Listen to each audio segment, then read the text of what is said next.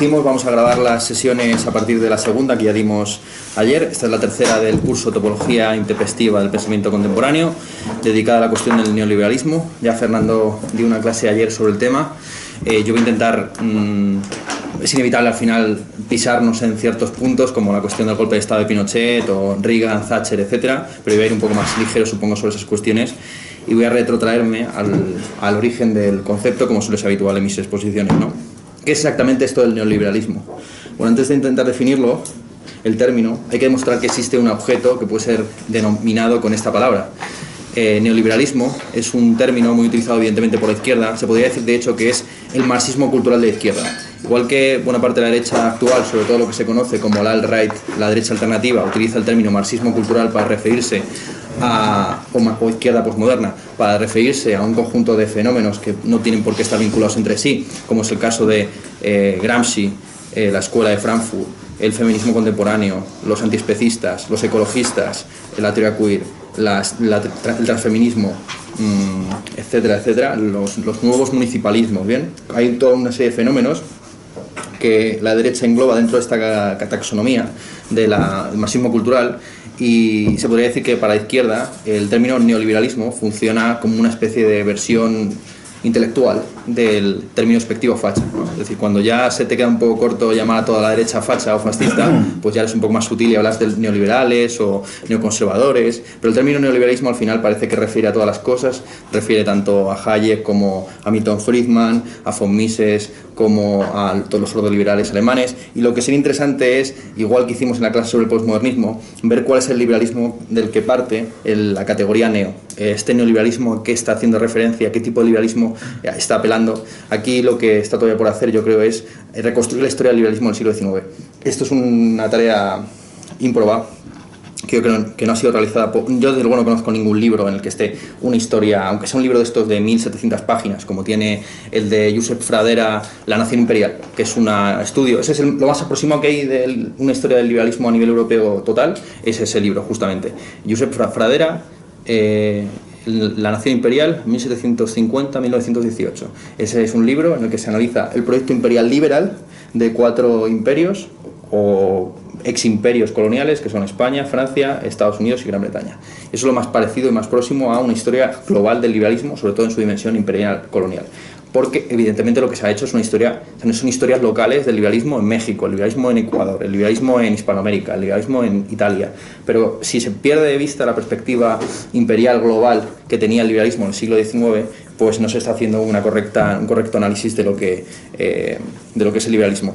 El libro que recomendábamos, de hecho, para esta sesión es un libro muy bueno en su análisis del neoliberalismo, como una racionalidad y no simplemente como una ideología, el libro de Laval y Dardot, La nueva razón del mundo, pero sin embargo eh, hierra en aquello que es central dentro de su título, es decir, hierra en el análisis global y mundial que ya tenía el liberalismo en el siglo XIX.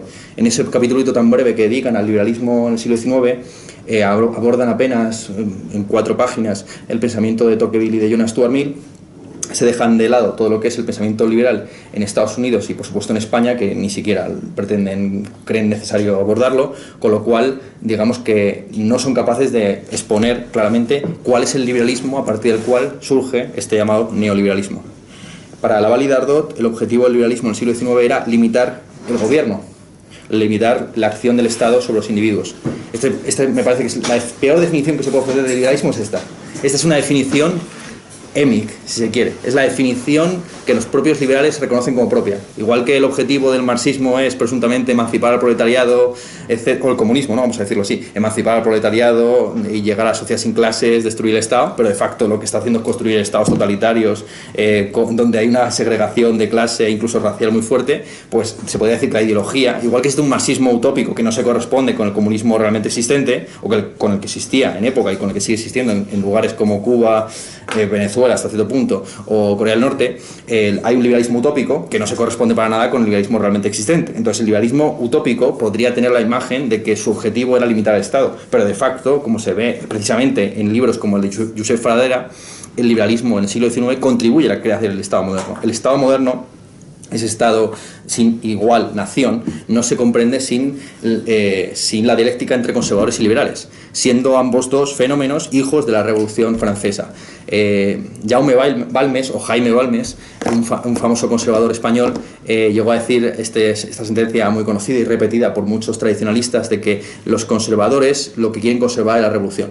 Y si uno analiza la historia de, por ejemplo, España del siglo XIX, que es una historia muy mal comprendida, porque no se analiza de nuevo en conexión con lo que es el proceso de construcción de los Estados-nación en Latinoamérica, eh, si, se analiza bien la historia de España, incorporando la España americana, se ve que los conservadores lo que hicieron la mayor parte de las veces era conservar las conquistas estatales o, de construcción nacional que habían iniciado los liberales. Los, grandes perdedores de todo el siglo XIX hispano pues son la vertiente ultrarreaccionaria, ultracatólica, representada en España por los carlistas, que son los, los vencidos últimos, que a pesar de todo. Bien, entonces, la definición que no se puede aceptar para nada del liberalismo en el siglo XIX es esta de que el liberalismo tenía como objetivo limitar al Estado.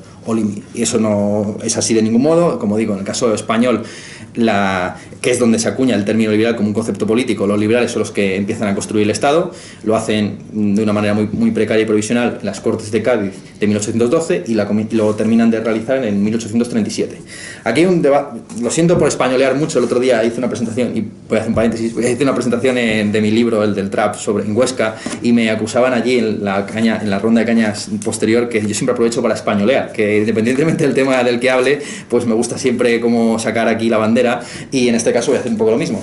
Sacando a colación un tema que yo creo que es crucial, que es eh, cuándo, se, mm, cuándo se puede situar la fecha de nacimiento del Estado-Nación español moderno. ¿no? porque no es la conquista de Granada, no es la boda entre los reyes católicos, pero tampoco es la guerra contra el francés, ni, la, las Cortes de Cádiz de 1812. La fecha de nacimiento de del Estado español, nación, como un Estado circunscrito a la península, es 1837.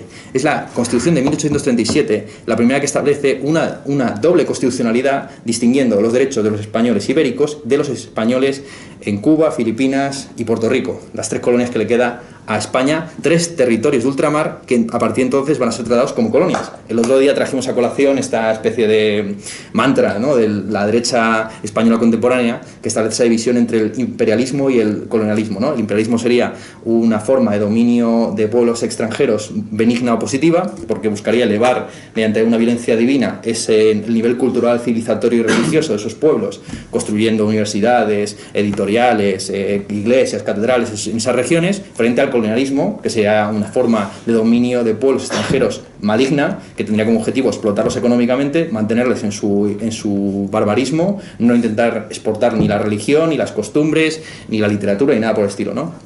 Claro, lo que no entiende quizás esta esta dicotomía o esta distinción tan fuerte es que el colonialismo es la fase superior del imperialismo. Es decir, hasta un cierto momento, como ya dijimos entonces en la clase sobre la globalización, la, la principal justificación del dominio sobre otros pueblos extranjeros era la cuestión religiosa y no tanto la cuestión racial o económica. A partir del siglo XVIII lo que se impone es una, razón, una racionalidad eh, de tipo económica, eh, de tipo, o sea, una racionalidad económico-racista, según la cual pues, los, los, eh, los, pueblos o estados desarrollados económicamente o gobernados por blancos tienen derecho, tienen la potestad y casi tienen la obligación de ir a colonizar a los pueblos en, en desigualdad o inferioridad racial, económica, etc. Bien, entonces, esto sucede en toda Europa, es decir, tanto Portugal como España, como como Francia y por supuesto Holanda, que, tenían unas colonias previas al siglo XVIII, reformulan completamente su relación con las, con las provincias de ultramar eh, hasta el punto que se crea, insisto, una doble constitucionalidad. Esto lo inaugura en concreto Napoleón Bonaparte. Y, perdón, por, perdón por, el, por este detalle o esta especie como de gilipollez de cuando empezó España, porque es central. Es decir, el liberalismo es una corriente política que aparentemente no tiene ninguna importancia en la Revolución Francesa, pero sin embargo es la corriente predominante durante el siglo XIX y sus referentes en última instancia son, por un lado, los perdedores de la Revolución Francesa, que son los, eh, los jacobinos y los girondinos, los girondinos y el modelo clasicista napoleónico. Esos son los referentes bajo los cuales se articula toda la ideología liberal durante el siglo XIX. Y es Napoleón Bonaparte el primero que establece una diferenciación muy clara entre los territorios de Francia europeos y los eh, ultramarinos. Es Napoleón quien, castigando la revuelta de los jacobinos negros en Haití, establece que en Haití, Haití va a tener una legislación independiente al Código Civil francés. Es decir, que se va a tratar a esos mm, eh, ya esclavos negros, etcétera, con, una, eh, con unas leyes especiales. El término especial o la, la, idea de que hay unas regiones geopolíticas que requieren de un tratamiento especial es algo que se fragua por primera vez en la Constitución de 1837 en España.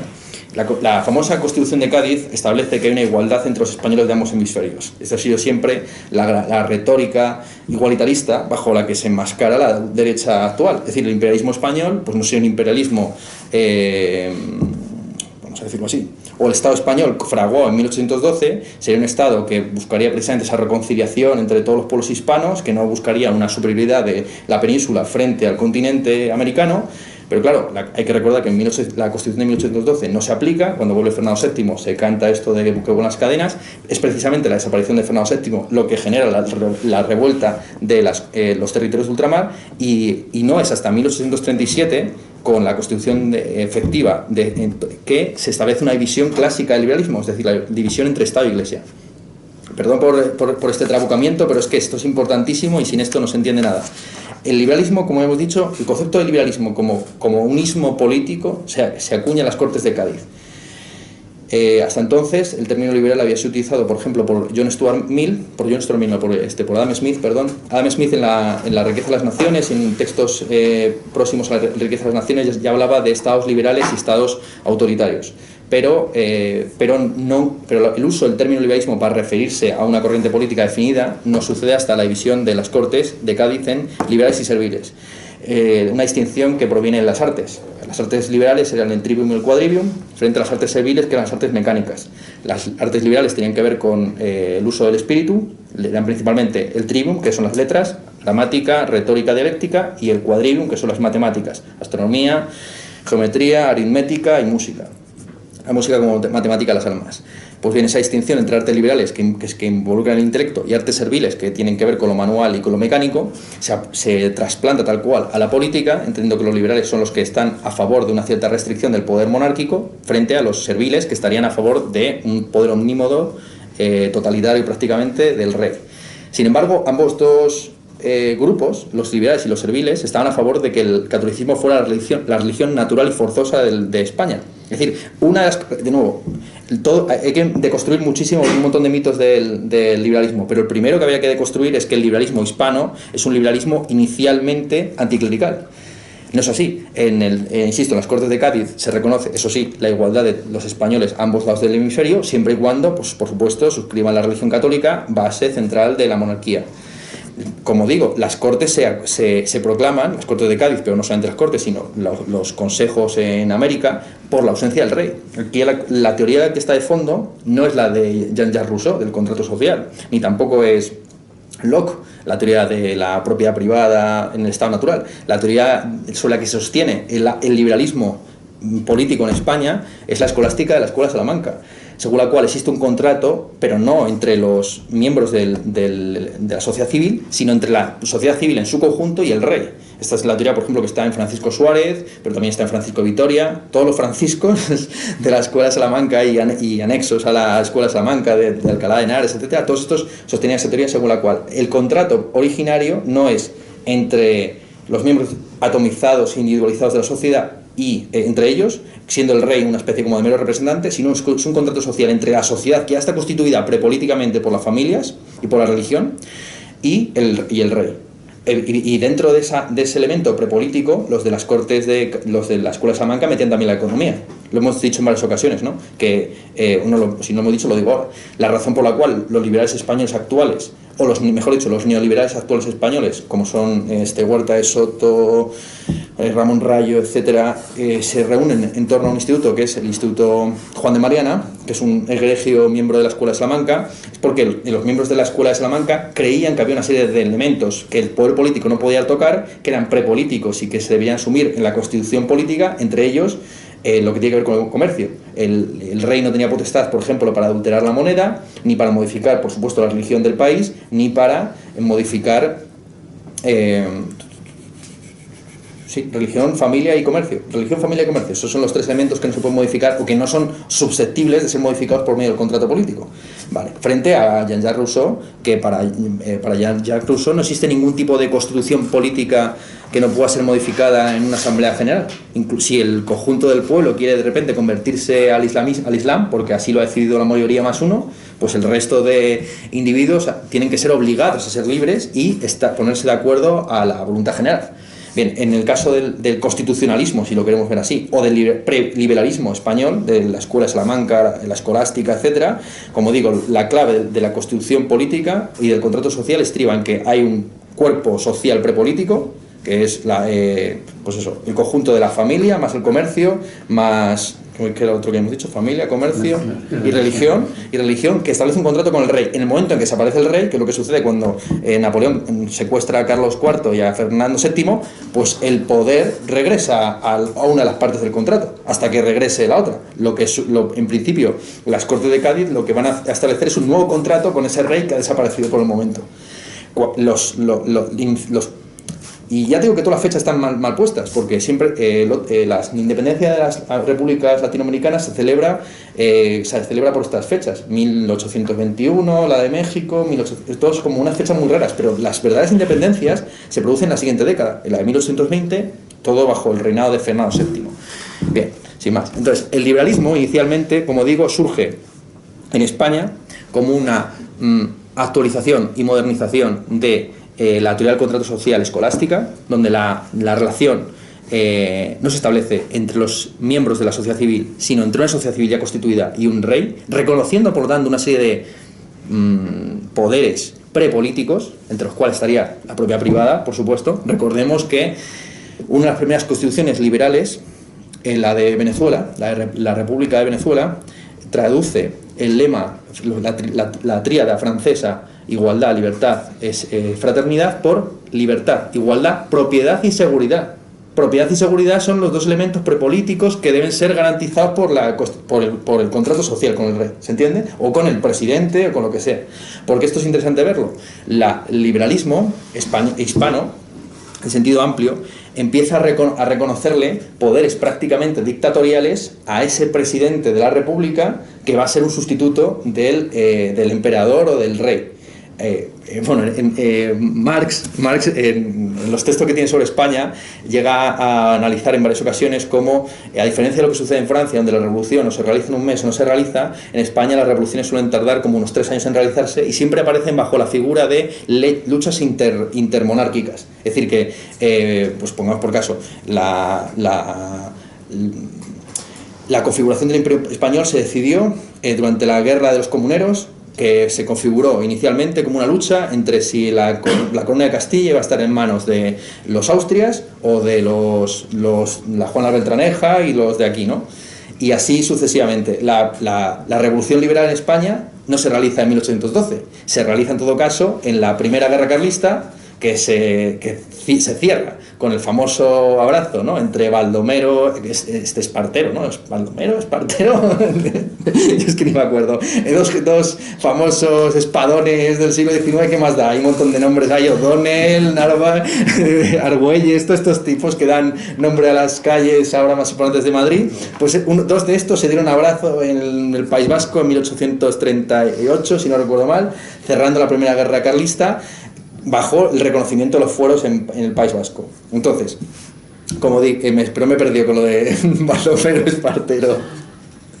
Total, que la, revolución liberal, como digo, se fragua en la guerra eh, con los carlistas, donde, donde la revolución se lleva a cabo no eh, en la decisión de si el rey va a ser Isabel II o Don Carlos. ¿bien? Entonces, en, en, Hispanoamérica, una vez se produce la independencia, hay prácticamente dos décadas donde hay unos debates muy fuertes sobre si se va a asumir un modelo republicano o un modelo imperial. De hecho, hay muchos intentos de imperialismo. el imperialismo se constituye, de hecho, la primera, el, imperio mexicano. Sucede más o menos lo, mismo con el caso de Bolívar en Colombia, en la Gran Colombia que él quería construir, etcétera, etcétera. Prácticamente lo mismo en todos los casos. Finalmente se llega a un modelo eh, se, llega a un modelo eh, presidencial, presidencialista con, eh, con fuertes tendencias dictatoriales. Y ese es el modelo, y ese modelo que se fragua entonces, 1830, 1840 aproximadamente, es el que luego se va a aplicar en el neoliberalismo de los años 70 del siglo XX. Es decir, modelos en los que la, eh, la política está dominada por, una, por un grupo dictatorial, ya sean estos unos generales o un caudillo, lo que sea, y por debajo de ese caudillo con, eh, hay una sociedad política que sí, que tiene, sus, que tiene sus libertades. De nuevo, volvemos a la clase del otro día, cuando hablamos de la distinción entre autoritarismo y totalitarismo. Ese autoritarismo que no, no permitía libertades políticas, pero sí libertades económicas, religiosas y eh, sociales, es el autoritarismo, es el, es el modelo liberal que se fragua en mediados del siglo XIX. Si no se estudia esto y son, si no se entiende esto, no, no se entiende nada. Porque la idea de que el neoliberalismo es una eh, racionalidad que pretende construir un sujeto, un sujeto eh, que esté guiado por el principio de la competencia y la eficiencia, ya se empieza a plantear y analizar por parte de los liberales españoles. Eh, tengo aquí varios, varios ejemplos.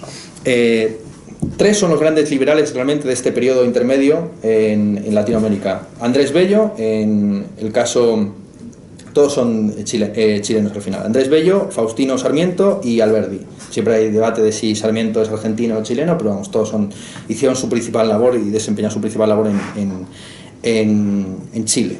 Em, estos tres grandes teóricos del liberalismo en, Latinoamérica vieron cómo eh, las, colonias o las repúblicas recién independizadas hispanoamericanas no se encontraban en una situación madura desde el punto de vista de la sociedad civil para constituirse como nación no había una homogeneidad, étnica, el español prácticamente no estaba difundido por los, indígenas, bueno, esto es importante decirlo, ¿no? Pero bueno, es un tópico, pero vamos a decirlo ya que estamos. Los que crean el modelo eh, racista, eh, colonial, intra, intraestatal, son los propios eh, criollos en la independencia. El caso Alberdi es muy señalado. Alberdi lo que hace, Alberdi en sus textos, lo que pretende es exportar la ideología de la, de la frontera americana a Argentina.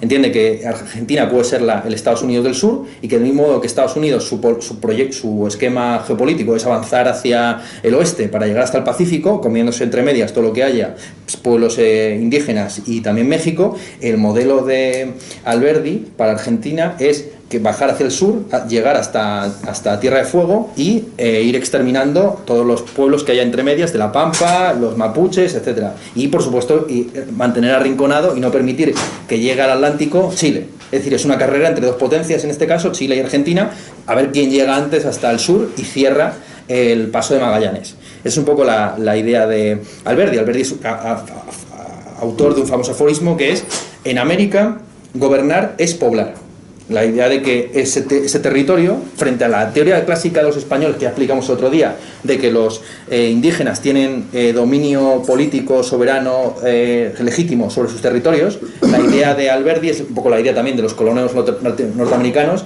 de que América sería una gran vasija vacía, que de hecho esos indígenas no tienen derecho legítimo sobre esos territorios porque lo están explotando de manera ineficiente, poco competitiva y poco eficaz, de tal forma que tienen, tiene que producirse una inmigración masiva de eh, de, otros de otros pueblos más eficaces en el desarrollo económico y político. ¿bien? Ese es el modelo, digamos, de Alberdi. Eh, en América gobernar es poblar y hay que europeizar América por la vía de, construcción, de la construcción de estados fuertes que controlen la autonomía local, sobre todo del clero y de los indígenas. Y al mismo tiempo, esto es importante e interesante plantearlo, Alberdi ya hablaba de americanizar Europa. Y por americanizar Europa entendía Alberdi la necesidad de disolver y fragmentar los imperios Mm, premodernos, bueno, premodernos, modernos, precontemporáneos, podemos decir, en eh, Estados-nación étnicamente compactos. Alberti, por ejemplo, propuso eh, la, no solamente propuso, sino que defendió de una manera muy fuerte el restablecimiento del Estado polaco, el derecho a autodeterminación de checos, esto, mm, serbios y húngaros. Es decir, la destrucción completa total del imperio austrohúngaro, que es, vamos a decirlo así, la España del Este. Es decir, España es tal cual. Es decir, España es lo, España queda configurada como imperio por los Austrias del oeste, son los Austrias del oeste y los Austrias del este, tal cual. Y los dos, el mismo modelo imperial es el que se aplica en un lado y en el otro. Es decir, mantener unos ciertos privilegios locales, no imponer de una manera muy fuerte la lengua local, incluso se llegó a plantear, como sabido, en con la colonización de América, si se iba a evangelizar a los indios en latín, que ya hubiera sido eso ya la rehostia que ahora mismo México estuvieran hablando en latín en lugar de en castellano, eso sí que para el reggaetón hubiera sido espectacular, espectacular un reggaetón en latín, ¿no? Pero bueno, entonces, ese es el, ese es el asunto. Y esto, esto es importante tenerlo en cuenta porque el neoliberalismo, vamos a verlo a continuación, una de las características que tiene, poco, poco estudiadas, es que siempre estuvo a favor de la descolonización, por lo menos en, sentido político. Es decir, entendían, con una mucha astucia, que, eh, que era más fácil controlar a, pongamos por caso, una Nigeria independiente que a un imperio británico que ocupaba tres cuartas partes del, del, globo. Es decir, era mucho más fácil que un Estado pequeño eh, con una soberanía nacional y étnicamente compacto, se subordinara a la lógica del mercado que no un gran Estado que pudiera tener, tomar el control, digamos, de sus finanzas. ¿no? Esto lo aprendieron, digamos, por la vía de, de, lo que fue la Unión Soviética. Es decir, vieron que la Unión Soviética, como un Estado fuerte, prácticamente continental, era el contramodelo de lo que ellos querían, de lo que ellos querían abogar. Vale. Entonces, mmm, junto con este elemento de esta, esta, ambigüedad de europizar América, americanizar Europa, eh, gobernar es poblar de, de, Alberdi, una cosa interesante que habría que analizar también es cómo para la mayor parte de estos liberales eh, hispanos el mercado no era beneficioso, o el libre mercado no, era beneficioso por razones económicas, sino por razones morales. Eh, que este es el argumento neoliberal por excelencia el, libre mercado tiene unas bondades que no tienen que ver con el Producto Interior Bruto, esto es algo muy estudiado. Eh, nunca los estados han crecido con mayores tasas de Producto Interior Bruto por año que bajo, bajo formas de economía eh, estatalizadas, intervenidas, ya sea el modelo keynesiano de los 30 gloriosos, ya sea, por ejemplo, el modelo chino contemporáneo. Es decir, si uno compara lo que sucedió en los 30 gloriosos bajo un modelo de estado de bienestar, economía social de mercado, como se quiera llamar, y lo que ha venido después de los años 70 en adelante, es la tasa media de crecimiento, si no recuerdo mal, en estos últimos años ha sido del 1,5, del 2. En otro estaban por cifras del tipo 5, 3, 5, 3%. Y en el caso asiático, estamos hablando de estados gobernados en la mayor parte de las ocasiones como el caso chino, por, eh, por dictaduras eh, administrativas que no dejan ninguna libertad política y que siguen un poco el modelo, podemos decir, de, los, de los dictadores ya hispanos del siglo XIX. ¿no?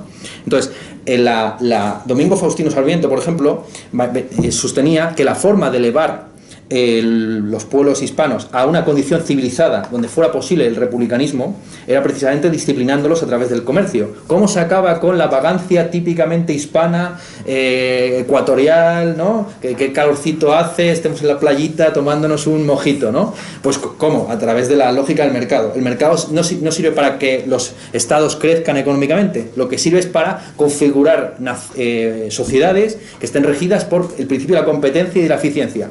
Y ese fue el motivo por el cual, insisto, Sarmiento, en concreto por señalar tan una figura y no marearles con muchos nombres, Sarmiento defendió el libre mercado. Y tenemos otra, otra tercera figura, que es la de Andrés Bello, quien eh, muy bien cómo la lógica de la libertad no tenía por qué estar en concordancia con la lógica de la independencia. Es decir, que podía haber pueblos que fueran independientes en el sentido político del término, pero que no fueran libres en el sentido de que estaban dependiendo, por, en este caso de Chile, de la Armada Británica para poder realizar el comercio eh, exterior. Esto se produce, este, esta contradicción entre independencia y libertad no solamente se producía en las relaciones internacionales, sino también en el interior del propio país. Él lo expresó de una manera muy bella hablando sobre Bolívar. Dijo lo siguiente, nadie amó más sinceramente la libertad que el general Bolívar, pero la naturaleza de las cosas la avasalló como a todos. Para la libertad era necesaria la independencia y el campeón de la independencia debió ser un dictador. Es decir, para que se produjera la, el triunfo de la revuelta de Venezuela, Colombia, etcétera, frente a España era necesario un poder político unificado en una figura prácticamente dictatorial, que es la del caudillo, o la del generalísimo, o la del capitán de los... Da igual, todo el, todo el rato son esas figuras como de los grandes espadones que van a llevar a cabo la, independencia del pueblo por la vía de la supresión de la libertad social.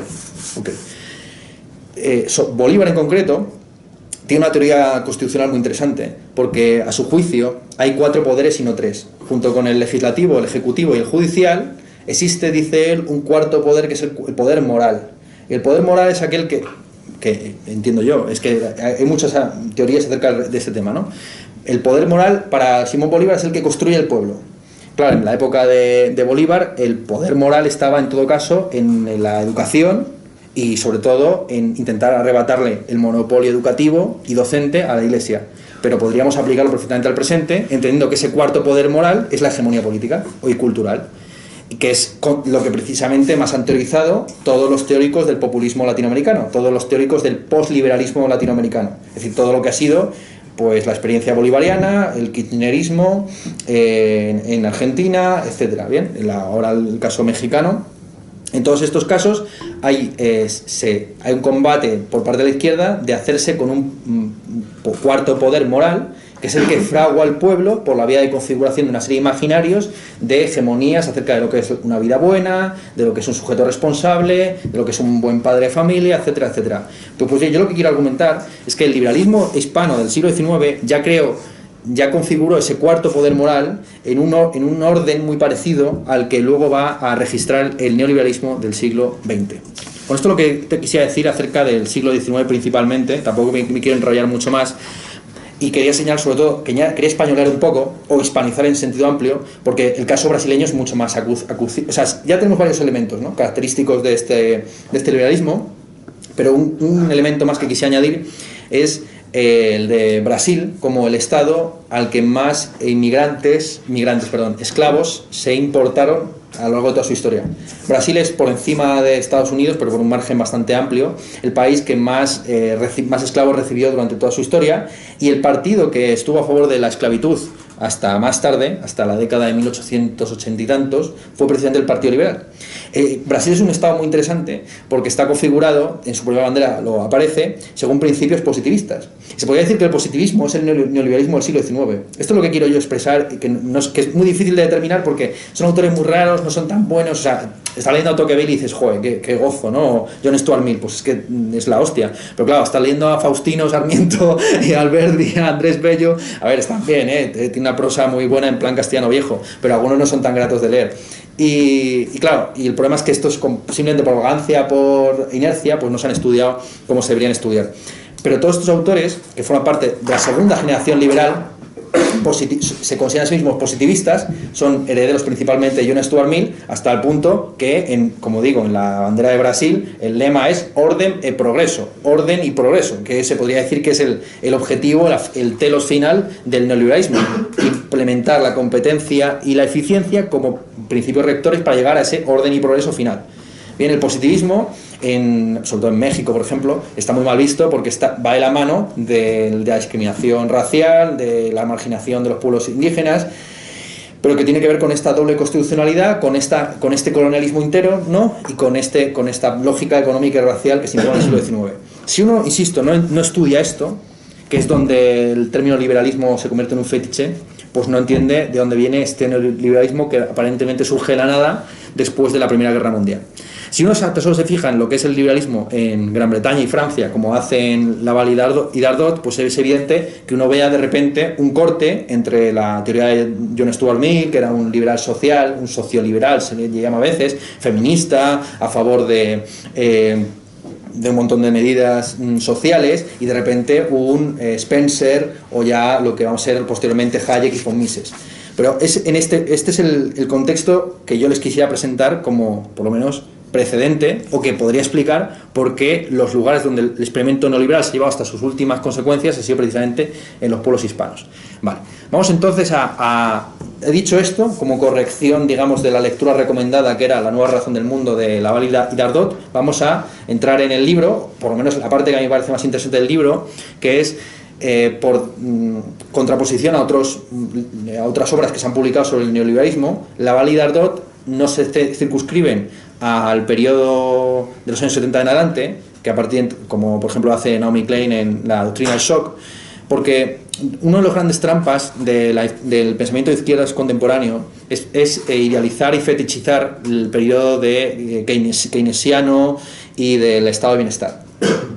Un, periodo y un modelo económico que yo creo que no va a volver nunca más y que, y hemos presentado como el colmo de lo bueno, bello y verdadero, que podríamos decir, eh, por parte de una izquierda representada en el presente pues, por gente tipo Owen Jones y compañía. ¿no?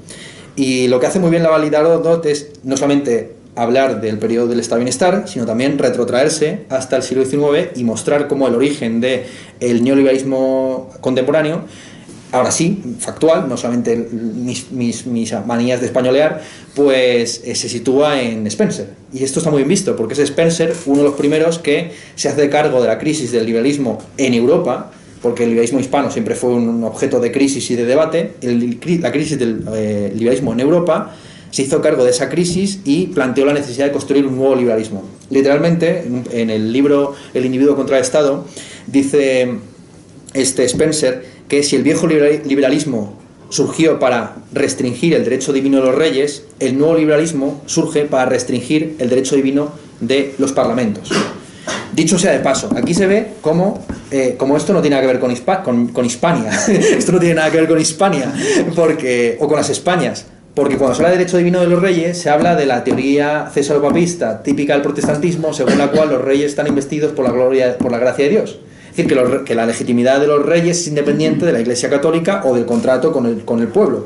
Esta teoría, que, fue una teoría criticada por John Locke, por eh, Suárez, por todos los grandes filósofos eh, modernos, es una teoría típicamente protestante, que entiende, insisto, que el rey es independiente religiosamente del papado, frente a la teoría clásica escolástica y demás, que es que o bien son dos poderes independientes, o bien el rey está subordinado y, agustinianamente el rey tiene que creer para poder gobernar. Esto es lo, de lo que estuvimos hablando el otro día. Entonces, el viejo liberalismo protestante, podríamos decir, tenía como objetivo limitar el derecho divino de los reyes. Ah, bueno, una cosa que no he dicho, lo, meto como paréntesis ahora, una de las razones por las cuales yo creo que la fecha en la que se debería celebrar el origen de la nación española contemporánea sea en 1837, aparte de porque eh, celebrar 1812 supondría que también forma parte de España el Perú, Ecuador, Uruguay, Paraguay todo.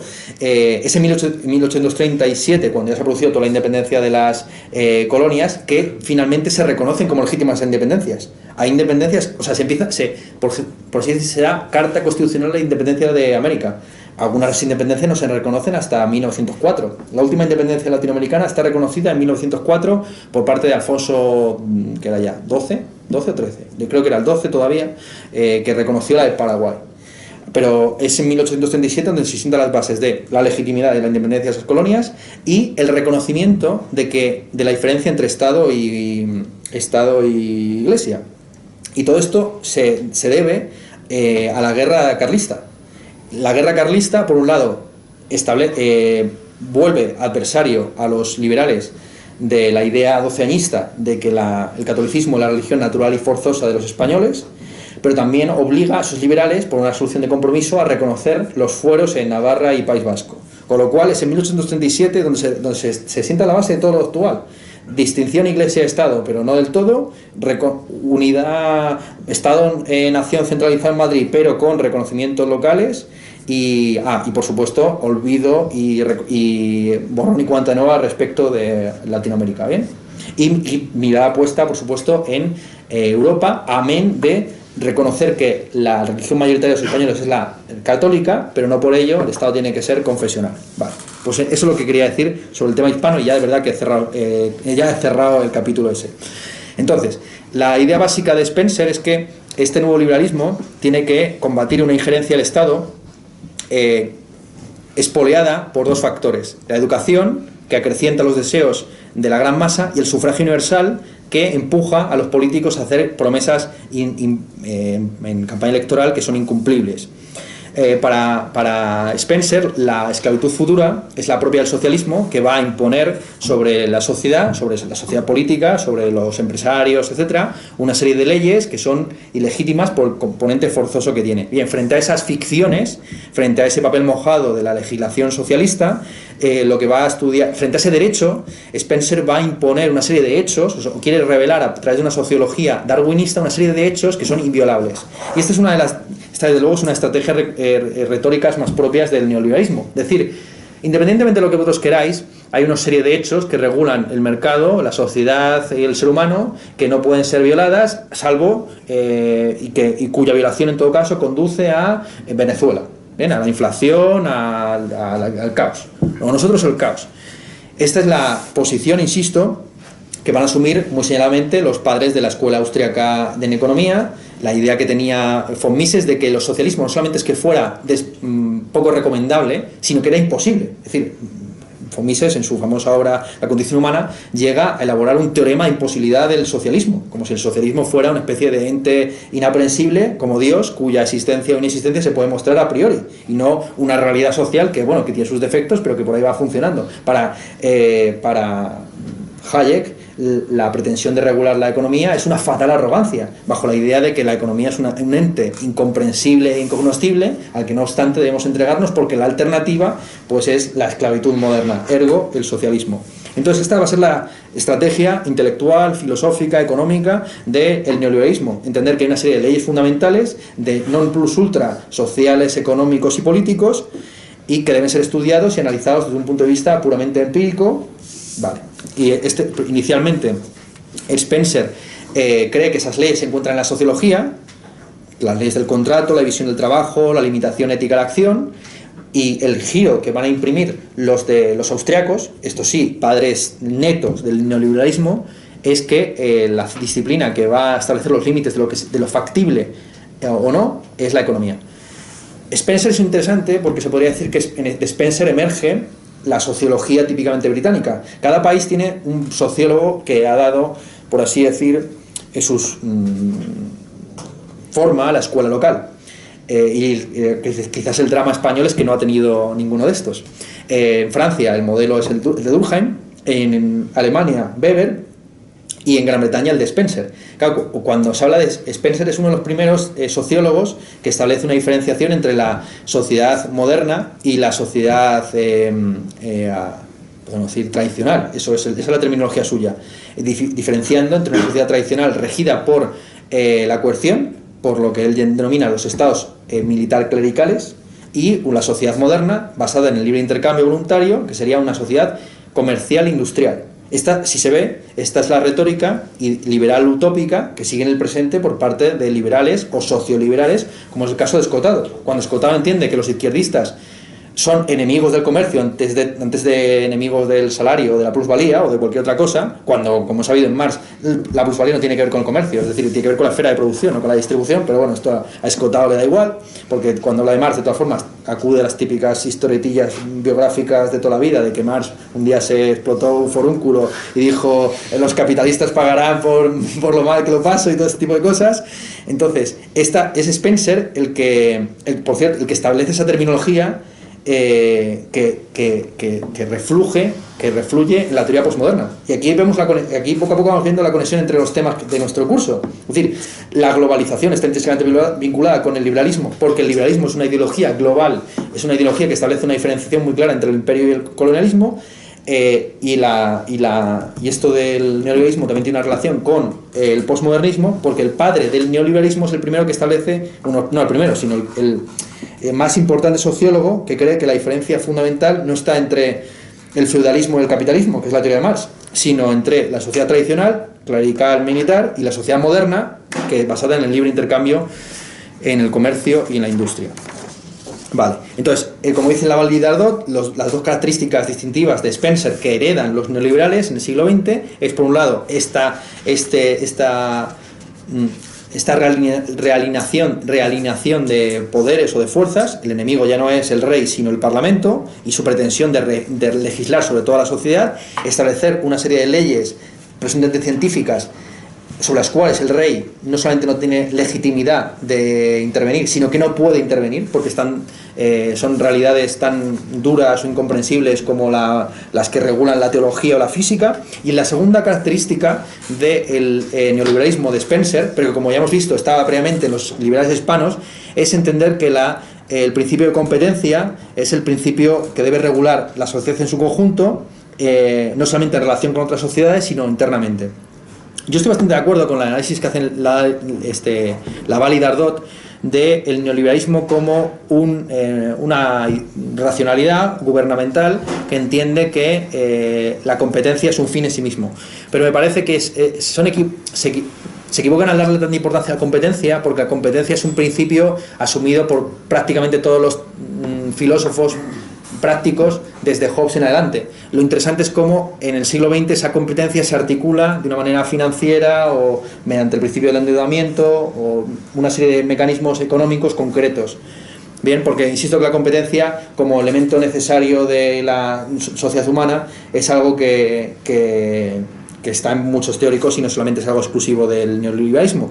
Entender que el principio de competencia es el que define al sujeto neoliberal, como, como bien me planteó Javier, te llamas, ¿no? Juan. Juan, perdón. Juan, como me, Juan me, mandó una pregunta, perdón por hacer este paréntesis, pero creo que es importante justo ahora que estamos hablando de la validad. Él me mandó, me mandó un correo ayer eh, preguntándome por el libro este de la validad eh, preguntándome por aquello que queda fuera del sujeto neoliberal. ¿no? Es decir, si lo que define al sujeto neoliberal es que eh, se rige por el principio de competencia, ¿qué es lo que queda exactamente fuera del principio de competencia? Claro, porque también los movimientos emancipatorios son competentes y eficientes en la medida en que eh, contribuyen a que emancipar al sujeto político. Es decir, el feminismo también tiene un principio de competencia. Véase que las mujeres superen competitivamente el techo de cristal. Y el ecologismo tiene un principio de eficiencia, véase maximizar el reciclaje eficiente de los recursos. Entonces, si se entiende que eh, la competencia y la eficiencia son los dos principios medulares del neoliberalismo, entonces no hay alternativa al neoliberalismo, todos son modulaciones dentro del neoliberalismo. Ya digo que yo creo que es, que es excesivo. Es decir, evidentemente, detrás del principio del endeudamiento hay, que yo creo que sería central, detrás del principio del endeudamiento que es un poco la hipoteca del futuro en beneficio del presente, eh, hay mucho de mm, maximización de la competencia y de la eficiencia como principios vectores, pero, eh, pero la competencia y la eficiencia son, les desborda. Es decir, creo que sería excesivo definir el, neoliberalismo tan solo por la competencia pura y dura. En Spencer, desde luego, eso está ahí. la razón por la cual se debe promover el libre mercado es porque... Eh, permite la selección de los más óptimos. este término, de la idea de la selección de los mejores y de los más óptimos, es una expresión acuñada por, por Spencer, que posteriormente incorpora a Darwin en la sexta edición o quinta edición, si no recuerdo mal, de El origen de las especies.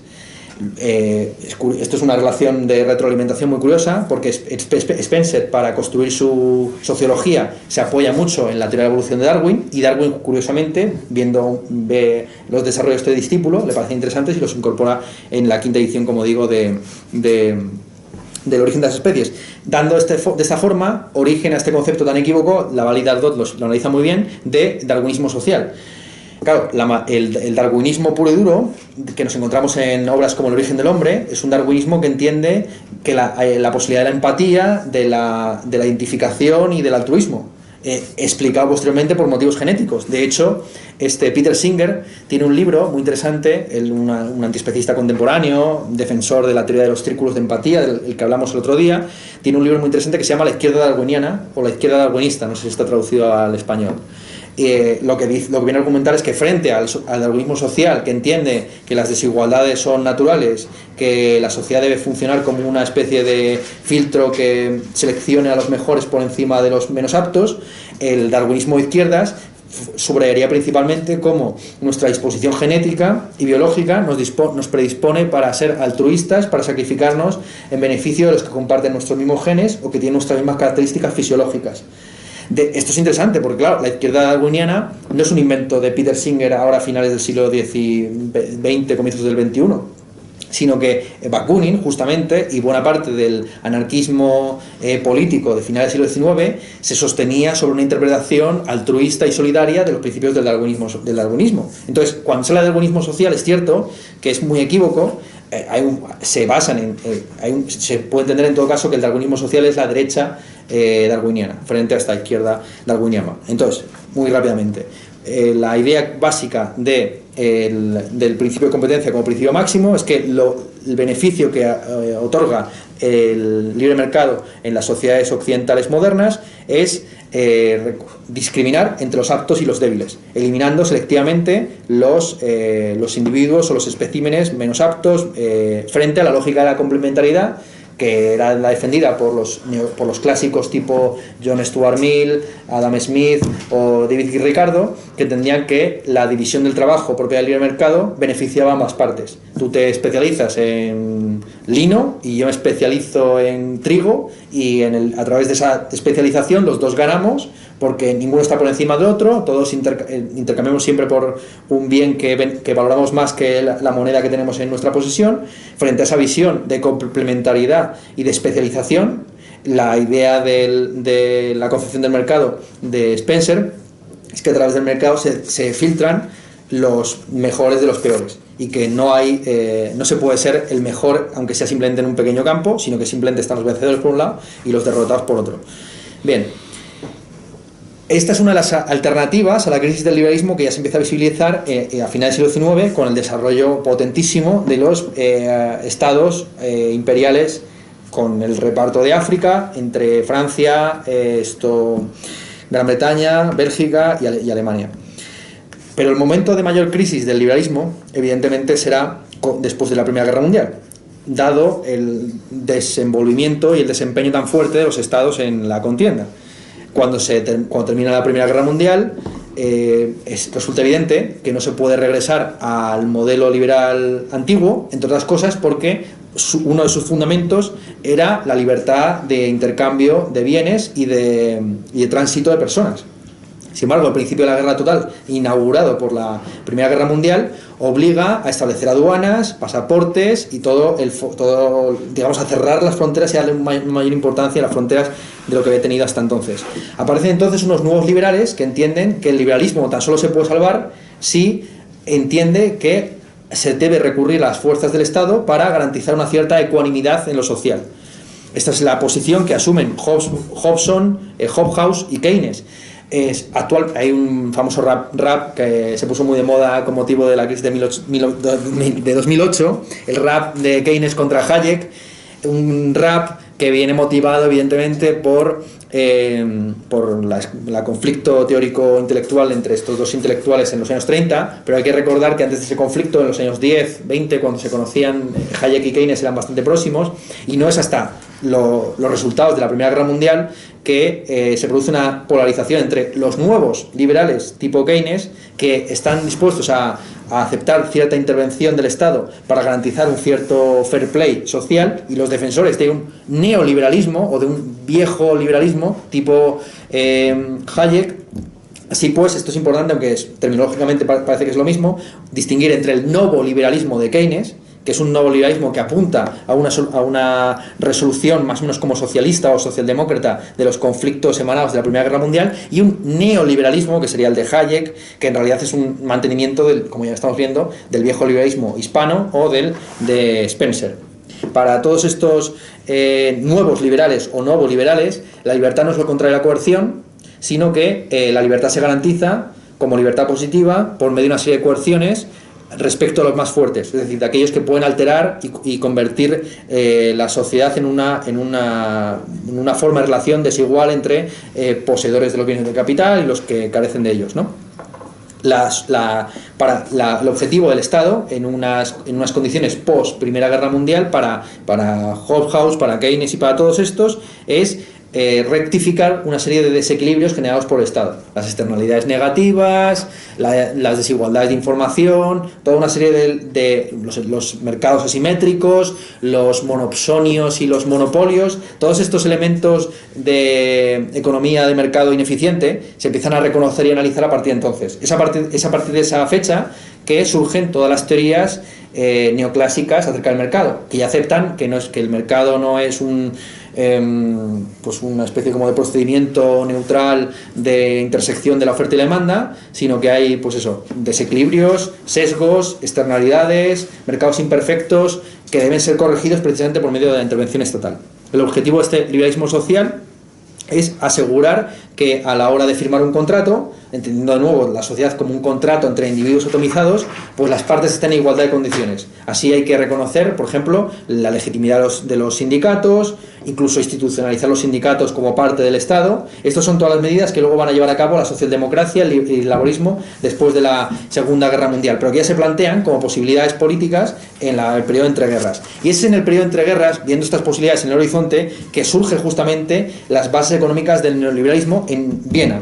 de Viena viene prácticamente todo. Yo el otro día en una clase eh, bromeaba que también incluso puede que los niños vengan de Viena, porque de Viena viene, eh, viene la filosofía analítica, viene la escuela austriaca, viene toda la teoría, por ejemplo, eh, austromarxista del derecho de determinación de los pueblos. no se entiende para nada la vinculación que existe entre la izquierda actualmente y el nacionalismo periférico fraccionario si no se va a las teorías del marxismo austrohúngaro que, que de repente se vieron con un imperio eh, multiétnico e intentaron más o menos trocearlo como pudieron.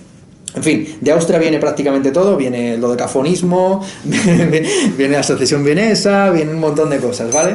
Entonces, eh, también viene de, de Austria eh, la escuela austriaca, que es una escuela que se articula en contra del primer gobierno socialista de la República de Austria. El gobierno, este gobierno socialista asuma el cargo en, febrero de 1919, introduce unas medidas muy básicas, mm, seguro de desempleo, jornada laboral de 8 horas, nada que no se hubiera hecho a lo largo del siglo XIX, que, nada que no hubiera hecho, por ejemplo, eh, qué sé yo, eh, Bismarck en Alemania. Sin embargo, para, los eh, miembros de la escuela austriaca, como Mises, esas medidas, el seguro de desempleo, la jornada de ocho horas, eran bolchevismo y llevarían a Viena a la inanición, a una suerte de eh, apocalipsis final. La recomendación de von Mises, evidentemente, era recortar los impuestos corporativos, presupuestos equilibrados, represión violenta de sindicatos, reducción de salarios, eh, para, evitar, para evitar lo que él consideraba que era un, iba a ser un cataclismo social curiosamente, se produjo una estabilización de la economía por medio de las iniciativas tomadas por Schumpeter y Otto Bauer, que lo que hicieron fue pues, un plan de adquisiciones estatales, de expropiaciones de terrenos y, una, un juego también con los tipos de interés. Bien, frente, la idea evidentemente de von Mises es que aunque eso pudiera ser realidad, verdad en la práctica, en la teoría todo eso que se estaba haciendo era imposible. Eh, es entonces que ya von Mises se plantea la posibilidad, no la posibilidad, sino la realidad de lo que él denomina el teorema de imposibilidad eh, del socialismo o de la intervención estatal en sentido amplio.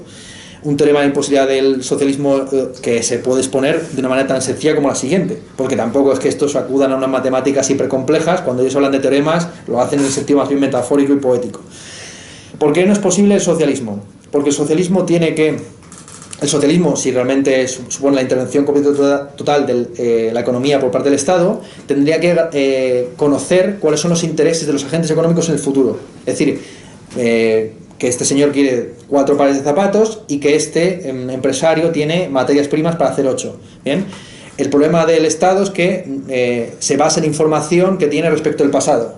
Entonces, la, son, curiosamente es que son como una especie de nominalistas, son unos, son unos ¿cómo llamarlos? No creen que exista, eh, son, son los, austriacos en concreto, su principal problema es que son ocasionalistas, esta es la palabra que, está buscando. El ocasionalismo, que viene desde Al-Ashari, entiende que el mundo no, se, no existiría si no hubiera un trabajo constante de Dios en su conservación. Eh, para los ocasionalistas, entre los cuales se cuenta Malebrans o Descartes, eh, Dios no se, mm, no, no se jubila después de crear el mundo porque se requiere tanta fuerza ontológica para mantener el mundo en su existencia como para crearlo. La, razón por la cual el mundo no acaba dentro de un segundo o el Sol sigue girando para una visión geocéntrica del cosmos en torno a la Tierra es porque Dios sigue garantizando que sucedan las mismas cosas hacia el futuro. Pues bien, para Fomises, como no existe la naturaleza humana más allá de las preferencias subjetivas individuales, no hay ninguna garantía de que el cojo vaya a necesitar una, una silla de ruedas mañana. Entonces, lo que se necesitaba en el pasado, o sea, el mañana es absolutamente indescriptible, incognoscible. Eh, bueno, esto lo ha llegado a decir, por ejemplo, Huerta de Soto, que tiene una, una, agencia de seguros y llega a decir que el, que no existe, que el futuro es imposible de garantizar. Entonces, tú, ¿a qué coño te dedicas, no?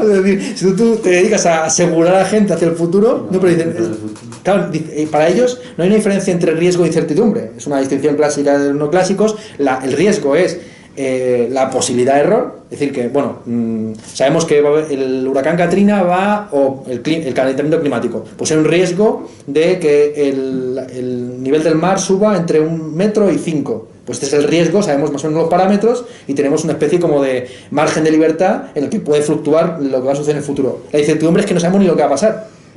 O sea, es un poco la, para, para los austríacos, el futuro es pura incertidumbre. El tema de imposibilidad del socialismo tiene que ver con que un agente centralizado tan solo puede tomar decisiones a futuro basándose en información del pasado, con lo cual, por así decir, imponiendo preferencias, eh, preferencias, preferencias del pasado sobre el futuro, con lo cual convirtiéndose en un autoritarismo, en un totalitarismo, etc. Pero esto parte de la premisa de que no existe naturaleza humana, de que la gente mañana no va a necesitar un número mínimo de calorías, sino, eh, sino que presupone que el futuro está completamente abierto, que puede ser transformado radicalmente, por ese motivo los denomino ocasionalistas o nominalistas, porque, porque no, no creen en la existencia universales, no piensan que el mercado sea predecible, sino que ni siquiera hacen uso de matemáticas, como digo, porque no creen que sea parametrizable eh, la economía, con lo cual no tiene sentido hacer derivadas parciales para discriminar los diversos factores de producción, sino que se basa en la, economía austríaca, se basa, la escuela, la, escuela austríaca de economía se basa en una creencia eh, fanática en la libertad individual como libertad negativa y en una mística del emprendedor como fungidor del futuro. Es decir, ¿quién crea el futuro? El emprendedor. ¿Qué hace? Aventurarse. Eh, es el que la aventura, la empresa, en un sentido también como muy colonial español, ¿no? Aguirre, la cólera de Dios, ¿no? Un tío que se mete ahí en la selva y le declara la guerra a Felipe II. Todo es posible. Es un poco la mentalidad eh, austriaca que se ha convertido evidentemente en un topicazo de mercadotecnia. Eh, no tienes más límites que los que te impones a ti mismo. Vale. Sin mercados para establecer precios, digámoslo así básicamente, no hay una asignación eficiente de recursos, no hay una conteo de ganancias y de pérdidas. La gestión socialista para Fomises es eh, prácticamente lo mismo que ir por la vida con los ojos vendados. Como digo, este es el componente, podemos decir, divertido, se quiere, o utópico del neoliberalismo, o del liberalismo a la antigua, por, llamarlo como es, porque no hay ninguna diferencia realmente entre este liberalismo y lo que hemos visto previamente. En la parte más, menos utópica y menos graciosa es cómo para imponer este libre mercado pues se requiere de una gran coerción política. Eh, Fomises, de una manera célebre, elogió a Mussolini eh, a su juicio, Mussolini había, esto es un cita textual, salvado la civilización europea, el mérito del fascismo vivirá eternamente en la historia. Eh, a juicio de, de Fomises, hablar de los trabajadores o el derecho a la calle o del derecho al voto universal, igual y directo, es básicamente un encubrimiento del terror y de la intimidación. Para eh, Fomises, la única democracia es la democracia del mercado, donde cada centavo es un voto. Y, esto es una teoría muy sugerente, que de hecho está en uno de los discípulos de, de von Mises, eh, Schumpeter. Schumpeter era discípulo de von Mises, pero era un, discípulo un poco heterodoxo, y de hecho cuando le nombraron ministro de Finanzas en, en, Austria hizo todo lo contrario de lo que decía su maestro, y es Schumpeter el que crea un... Eh, aplica la teoría económica eh, a, la política y habla de los eh, partidos como empresas cuyo objetivo es maximizar los votos para posteriormente mm, recaudar beneficios en términos de puestos, cargos, eh, despachos, sillones. Bien, el, concibiendo que la disputa electoral funciona como y que la elección, la elección entre los diversos productos empresario, empresario políticos pues funciona como una especie de mercado, un mercado imperfecto, donde tú eh, no eliges de manera directa lo que vas a comprar, sino que te ves de alguna forma subordinado a la voluntad de la mayoría. Es decir, en un mercado, si tú quieres comprar eh, Kellogg's y tu hermana quiere comprar eh, Frosties son dos tipos de. ¿No? Bueno, es que hace mucho tiempo. los, vamos a decir, los que los. Yo me, yo me sé dos: los clásicos y los All. Vale, tú te quieres comprar los, los clásicos porque no quieres mariconadas. Y tu hermana quiere los All Brand porque ayudan a cuidar la dieta a pesar de que tienen más, eh, hidratos de carbono. Pero bueno, eh, tienen más también vitaminas y potasio, etc. Entonces, en el si hay desigualdades o si hay una discrepancia y no hay un consenso, pues tú compras tus eh, que los clásicos y tu hermana los all brand. Sin embargo, en la, democracia es un mercado imperfecto porque si tu hermana se alía con otra eh, y votan en mayoría que vamos a comprar los all brand, pues hay all brand para todos. O hay Podemos para todos o hay eh, Pedro Sánchez para todos. Bien, entonces aquí vemos una de las trampas, se podría decir, de la lógica neoliberal, que es convertir a, la economía en la ciencia humana por excelencia, entendiendo la economía como la doctrina, la disciplina que se ocupa de la maximización de los recursos, eh, entendiendo que esos recursos siempre son escasos y que los fines son fines en concurrencia, también finitos, y de tal forma que la economía puede convertirse en el canon de racionalidad y de normatividad para la sociología, para la psicología, para, para incluso la biología. Bien, en lugar de ser al revés, que entender que la economía se debería basar en los límites precisamente biofísicos del ser humano, sociológicos, psicológicos del ser humano. Es a partir de la idea del, del, eh, del Homo economicus maximizador que eh, la única verdad que se puede reconocer como válida para la, para la, naturaleza humana, que von Mises construye su idea de la naturaleza humana. Cuando, cuando von Mises en su pedazo tratado sobre la condición humana eh, habla de la naturaleza humana, no aparte de eh, el ser humano como un Homo sapiens sapiens surgido en el no sé cuántos antes de Cristo, no, no, parte del ser humano como un Homo economicus que maximiza preferencias y que por ese motivo siempre va a preferir aquello que compra frente a aquello que da a cambio de lo comprado. Bien, entonces, el mercado es, a juicio de von Mises, esta es una expresión suya, un plebiscito del consumidor, donde constantemente hay secesiones. Esto lo, lo escuché a Juan Ramón Rayo, me fascinó. El mercado es una secesión constante. Es decir, si estamos de acuerdo, compramos lo mismo, y si no estamos de acuerdo, pues tú por tu lado y yo por el mío. Es decir, no hay por qué. ¿A ti te gusta el sexo BDSM y a mí me gusta el tradicional? Pues yo tengo mi mercado y tienes el tuyo. ¿no? Frente a, frente a la lógica de votemos. votemos cuál, qué es lo que va a haber para todos. ¿Bien?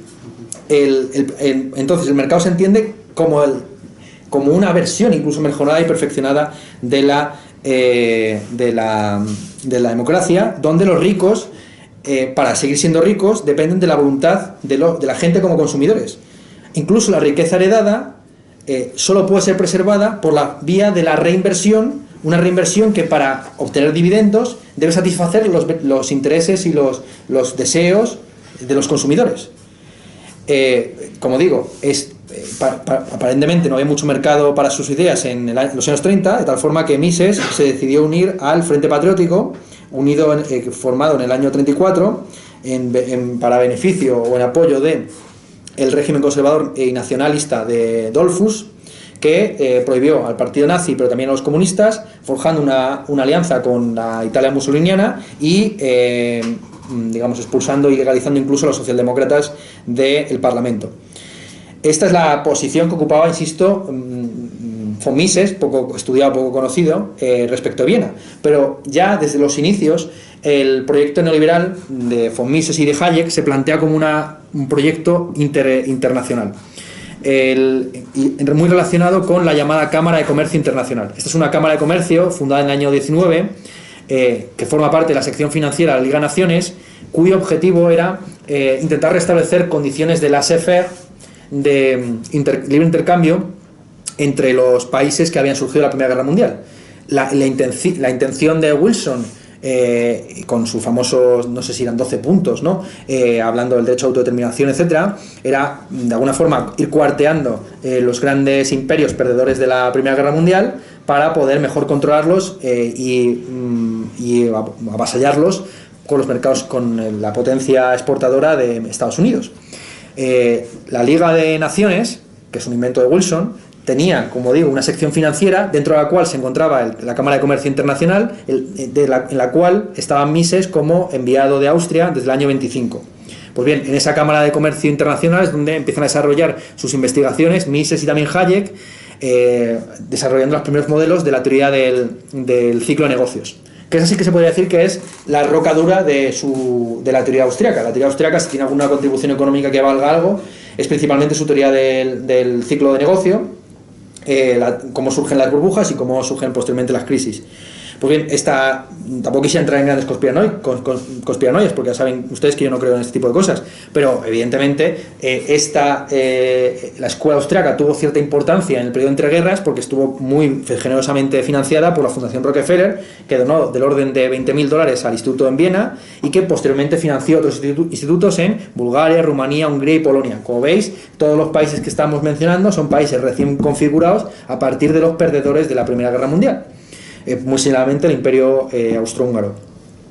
El, el, así Mises se traslada ya en los años 20-30 eh, a Ginebra, donde empieza a trabajar para el Instituto de Graduados en Estudios Internacionales, donde, desde donde empieza a irradiar un poco la ideología suya.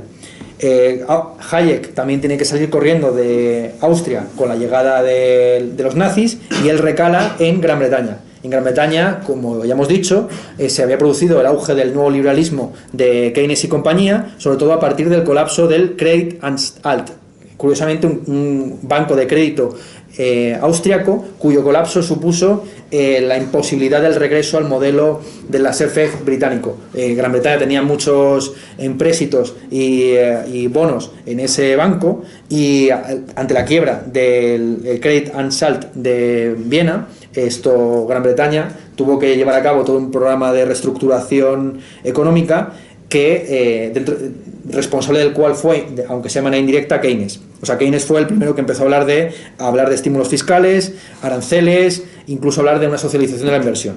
Bien, para hacer frente un poco intelectualmente a Keynes, el Departamento de Economía de la London School of Economics, eh, dirigida por eh, Lionel Robbins, invita a Hayek a dar unas conferencias en el año 31 sobre lo que era el, el Credit and Salt, que de Austria valga la redundancia, y eh, ya viendo que, les gusta cómo habla este señor, pues le contratan y le mantienen ahí el London School of Economics.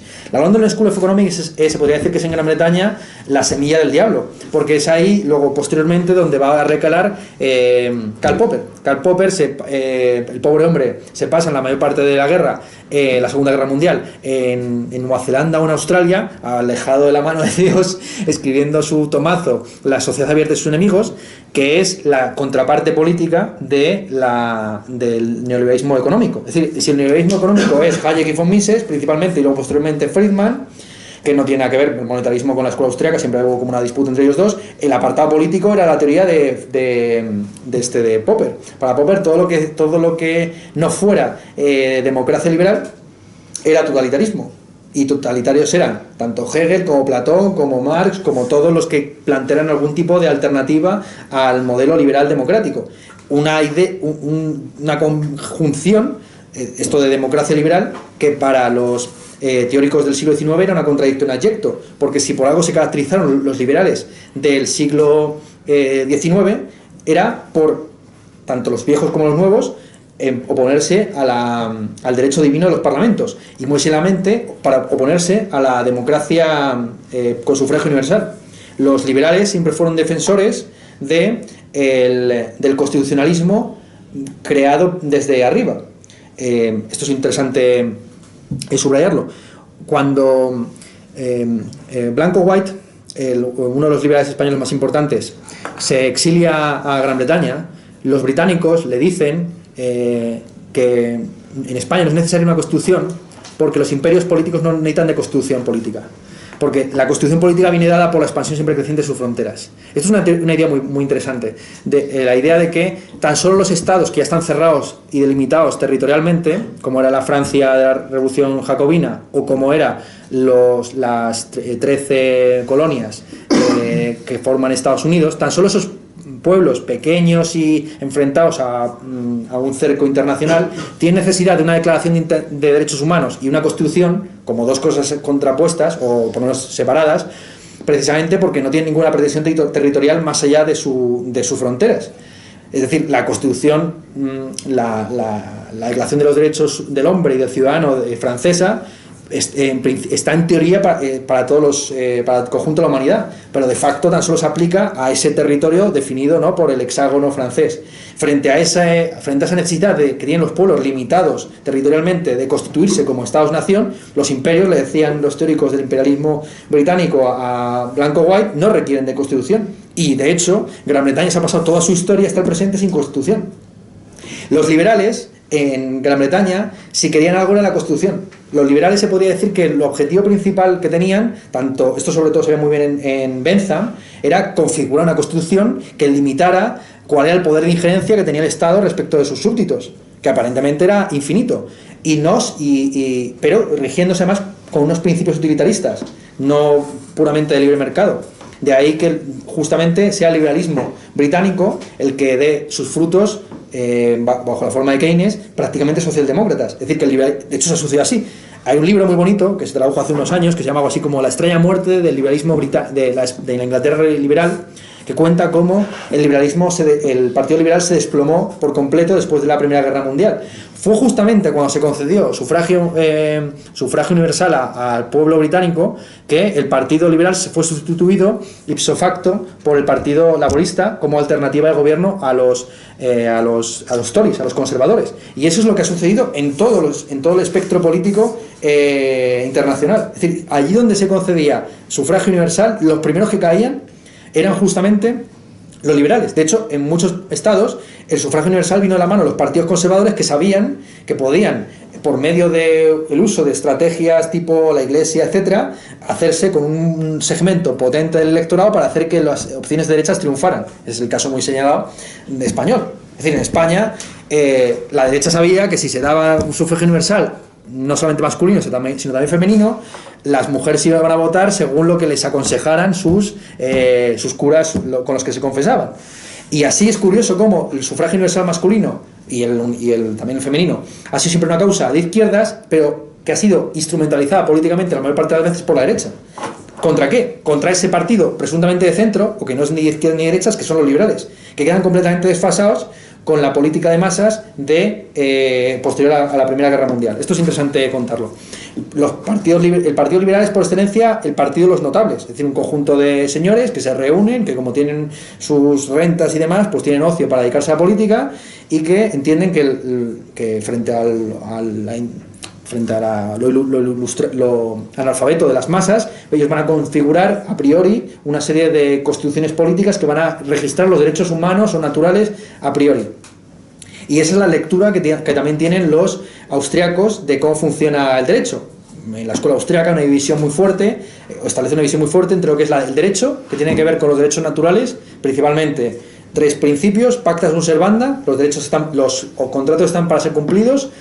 Eh, esto, bueno, dos palabras, dos frases más en latín que no me sé de memoria. Una que es eh, todo lo que no tiene propietario carece, no, todo lo que no tiene propietario puede ser apropiado. Bien, que es un poco lock, básicamente. Y el tercero era. Ah, no me acuerdo. Pactos un servanda, desde luego. Lo del propietario, lo de la res nulia y. No me acuerdo del tercero. Pero era simplemente una evolución, todo parte del primero. El primero es el básico, pactos un servanda. La, no hay ningún tipo de derecho legítimo que no surja del contrato entre dos sujetos con unas preferencias más o menos racionales que llegan a un acuerdo, eh, el que sea. ¿Bien? En igualdad o en desigualdad de condiciones. Es de ahí donde surge todo derecho. Y la legislación, en todo caso, es como algo contradistinto del derecho, lo que es eh, una, una serie de regulaciones o de imposiciones o de intervenciones creadas por el Estado para limitar precisamente la libertad que tienen los seres humanos de, eh, ah, vale, todo lo que no está explícitamente prohibido está, está permitido. Ese es el tercero de los, de los derechos liberales. Todo lo que no está explícitamente prohibido está permitido, eh, pacta su servanda y todo lo que no tiene propietario puede ser apropiado. Bien, esos son los tres, los tres principios básicos del, liberalismo frente a la concepción. Eh, claro, aquí, aquí se entiende que la ley, lejos de garantizar la libertad, la restringe. Porque lo que está prohibido o permitido es lo que. Es, explícitamente prohibido es lo que establece la ley. Bien, entonces, bueno, esa es un poco la, idea básica de, que yo quisiera transmitirles de este, de este liberalismo en su versión eh, jurídica o legislativa. ¿Vale? La cuestión es que estábamos con, Hayek. Hayek es invitado en el año 31 para hablar del Credit and Salt en, la London School of Economics, a donde va a recalar posteriormente Popper a partir del año 47 aproximadamente, creando todos sus... Esto es interesantísimo, ¿eh? En términos de teoría de la ciencia es interesante como la mayor parte de las teorías de la ciencia más conocidas y populares, eh, que son las de los discípulos de Popper, provienen de entornos de economistas. Claro, aquí estamos en el asunto. La economía es una ciencia natural, es una ciencia, es una ciencia humana. Es una ciencia que debe articularse en relación con otras ciencias, como puede ser la sociología, la biología, la psicología. Es una ciencia aparte que puede ser falsada con predicciones a futuro. La, economía puede hacer predicciones a futuro, sí o no? Claro, curiosamente, Karl Popper, que tenía la teoría mm, de la ciencia más fuertemente orientada a la predicción futura, cosa que nunca ha hecho ningún economista, es, recaló en un departamento de economía y sus discípulos este, todos, ¿eh? desde Feyerabend hasta este Kuhn, pasando por Lakatos, habían estudiado economía en la London School of Economics. Es muy, muy interesante y fascinante y tiene que ver con esto de cómo los neoliberales entienden que la economía es una ciencia que trata sobre hechos duros, casi naturales, como el cambio climático o las estaciones, contra lo cual los eh, legisladores tan solo pueden resignarse. La idea de Hayek, insisto, es que eh, las obras públicas y las eh, bajar los tipos de interés, etcétera, genera una suerte de estímulos artificiales que lo único que hacen es crear burbujas que van a anticipar la posterior depresión económica, los periodos, los posteriores de recesión.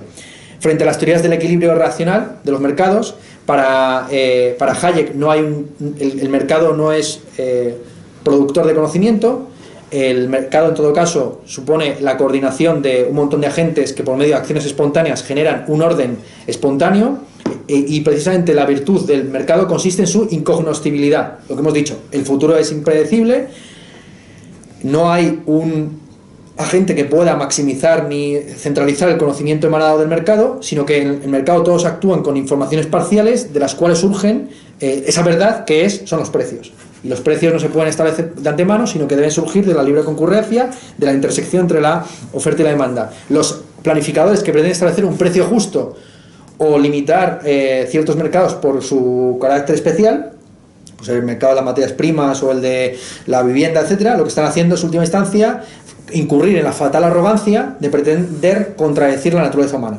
¿Vale? Es un poco la lectura entonces ya tenemos aquí los miembros de lo que va a ser posteriormente el neoliberalismo, que se va a, articular ya institucionalmente a partir del coloquio de Walter, Walter Lippmann, o si se quiere decir la americana, Walter Lippmann. Este coloquio, celebrado en el año 38, y por parte de Walter Lippmann, que era uno de los críticos más importantes del New Deal, podríamos establecer un paralelismo entre este coloquio y la Primera Internacional. De hecho es así. Se podría decir que el, eh, coloquio de Walter Lippmann y posteriormente la Sociedad Montpellerin son el equivalente eh, neoliberal a la Primera y la Tercera Internacional. ¿En qué sentido? La Primera Internacional, como ustedes saben, es un, eh, se fraguó en el conflicto entre Bakunin y Marx. Y ese mismo conflicto, entre una perspectiva anarquista, eh, si se quiere, en, que la que se pretendía disolver el Estado de una sola atacada, y una perspectiva más a largo plazo, con etapas, etcétera, como es la de Marx, es la que se reflejó otra vez en el, en, el coloquio Walter Lippmann, pero por la vía capitalista. En el coloquio Walter Lippmann intervinieron autores como Louis Gouillet, eh, Walter Lippmann, por supuesto, Hayek, von Mises, Ropke y Rusto. Rusto es el que acuña la expresión neoliberalismo, el que propone ese término para englobarlos a todos. Evidentemente la escuela austríaca no está de acuerdo con ese, con, esa, con ese término porque le recordaba mucho al nuevo liberalismo, al nuevo liberalismo de Keynes y compañía. Y así se establece una, en, ese, en ese coloquio, en el año 38, una diferenciación y polarización entre dos tipos de, de neoliberalismo, si se quiere ver así. El neoliberalismo de la escuela austríaca, que es anarquista, a la manera de Bakunin, que pretende la disolución del Estado ya, ya mismo, que busca la privatización de todos sus eh, de todos sus bienes y de todos sus recursos frente a los que a los nuevos liberales genuinos Rostow, lo que van a ser posteriormente los ordoliberales, que abogan por una tercera vía y que sobre todo entienden que el Estado es indisoluble y sobre todo buscan el uso del Estado para maximizar la presencia del mercado en, las sociedades eh, occidentales y también orientales. Von Mises era muy adversario al mantenimiento del Estado, hasta el punto que llegó a calificar a los ordos liberales de ordo intervencionistas. Sea como fuere, eh, como digo, dada, dada, la inminencia de la Segunda Guerra Mundial, este coloquio no tiene apenas ninguna incidencia. La propuesta de Walter Lippmann de hacer un periódico un poco para difundir las ideas de este nuevo, liberalismo no llega a ningún lado, eh, pero ya se crea, digamos, el pozo de lo que va a ser posteriormente la sociedad Montpellerin, que sí que eh, va a tener cierta incidencia en las políticas eh, globales. Y de nuevo, creo que el paralelismo con la primera internacional y la tercera es muy, muy fuerte, porque la primera internacional funcionaba como una especie de, ONG, es decir, de facto no tenía ninguna mm, capacidad para convocar huelgas o para organizar marchas, no digamos ya para proclamar la revolución. Eh, simplemente se trataba de una disputa, si se quiere, teórica entre dos opciones, una visión más a corto plazo, podríamos decir, y una más a largo plazo. Y lo que sucedió en el caso de eh, el encuentro de Walter Lippmann es un encontronazo muy similar. Cuando ya finalmente se pudo llevar a cabo la propuesta neoliberal en una especie como de término intermedio, pues es, sucedió a partir de la Segunda Guerra Mundial, igual que no fue hasta la Tercera Internacional que anarquistas, socialdemócratas y comunistas se reunieron en torno a una serie de principios que no vengo aquí, no me cabe aquí ahora explicar. Bien, entonces, Hayek eh, se pasa toda la, toda la Segunda Guerra Mundial escribiendo Camino a la Servidumbre, un libro que tiene como objetivo principal demostrar que el nazismo no es la respuesta capitalista al comunismo, sino que es una versión del socialismo más, es decir, que el nacionalsocialismo es un socialismo nacional y que no se diferencia prácticamente nada del comunismo y para más INRI, que cualquier medida de control de la economía conduce inexorablemente a esa nueva forma de esclavitud o de servidumbre, ya anticipada por Spencer, que consiste en el totalitarismo contemporáneo. Es, eh, Hayek es uno de, los primeros que, uno de los primeros autores que realiza una ecualización absoluta entre el comunismo y el nazismo, identificándolos con una forma de, nueva servidumbre, de totalitarismo, que por la vía de la intervención estatal pues iría restringiendo el ámbito de libertad del, del individuo. Esa es la lectura que hace Hayek, insisto, de la Segunda Guerra Mundial, como un conflicto entre dos grandes totalitarismos, el nazi y el comunista, frente al cual se estaría ese mundo libre, elogiado por Popper, quien a partir del año 48 sería compañero de departamento de él. Hayek, a pesar de sus críticas a la intervención estatal, sí que le dejaba cierto margen, a diferencia de von Mises, que era más duro, al, a la seguridad social. De hecho, eh, y esto se ve, por ejemplo, en, y ahí se ve la contra... La, esa polémica entre Hayek y von Mises la vemos reflejada en el presente, pero tal cual, uno, a la escala 1-1, en la polémica que mantienen a día de hoy eh, Huerta de Soto y Juan Ramón Rayo. Huerta de Soto suele calificar a Juan Ramón Rayo de tibio socialdemócrata porque Juan Ramón Rayo cree que es necesario invertir al menos un 5% del Producto Interior Bruto en eh, una red de seguridad social para los que estén en peores condiciones económicas, aquellos que no puedan mantener, mantenerse ni sostenerse, ¿no? Frente a Huerta de Soto, que es un hombre de eh, intervención estatal cero, ¿no? un Estado, el viejo Estado policial del siglo XIX o fantaseado en el siglo XIX, que se dedicaría meramente a preservar o a garantizar que los pactos eh, se cumplen, que los contratos se están cumpliendo y no se están violando. Por no hablar ya de los que van mucho más allá de esta movida y plantean incluso el narcocapitalismo a la manera de Bastos Bubeta y compañía. Bien, von Mises, eh, paralelo a la publicación de Camino a Servidumbre, publica un texto en el año 44 en Nueva York, del gobierno omnipotente, en el que critica a los liberales estadounidenses. Liberales estadounidenses que se llaman así por la influencia que tiene el liberalismo británico del nuevo liberalismo de Keynes y compañía pero que no se remonta mucho más allá. O sea, yo lo que quería decirles es que esta, este malentendido constante de que los liberales estadounidenses son socialdemócratas y los liberales eh, europeos son son los republicanos, ¿no? son como la derecha, lo que estaría a la derecha de esos liberales, viene de, esta, de este mambo jambo que se produce en el periodo entre guerras, donde por un lado está el nuevo, liberalismo de Keynes y por otro lado está el neo, neoliberalismo de Hayek y compañía. Bien.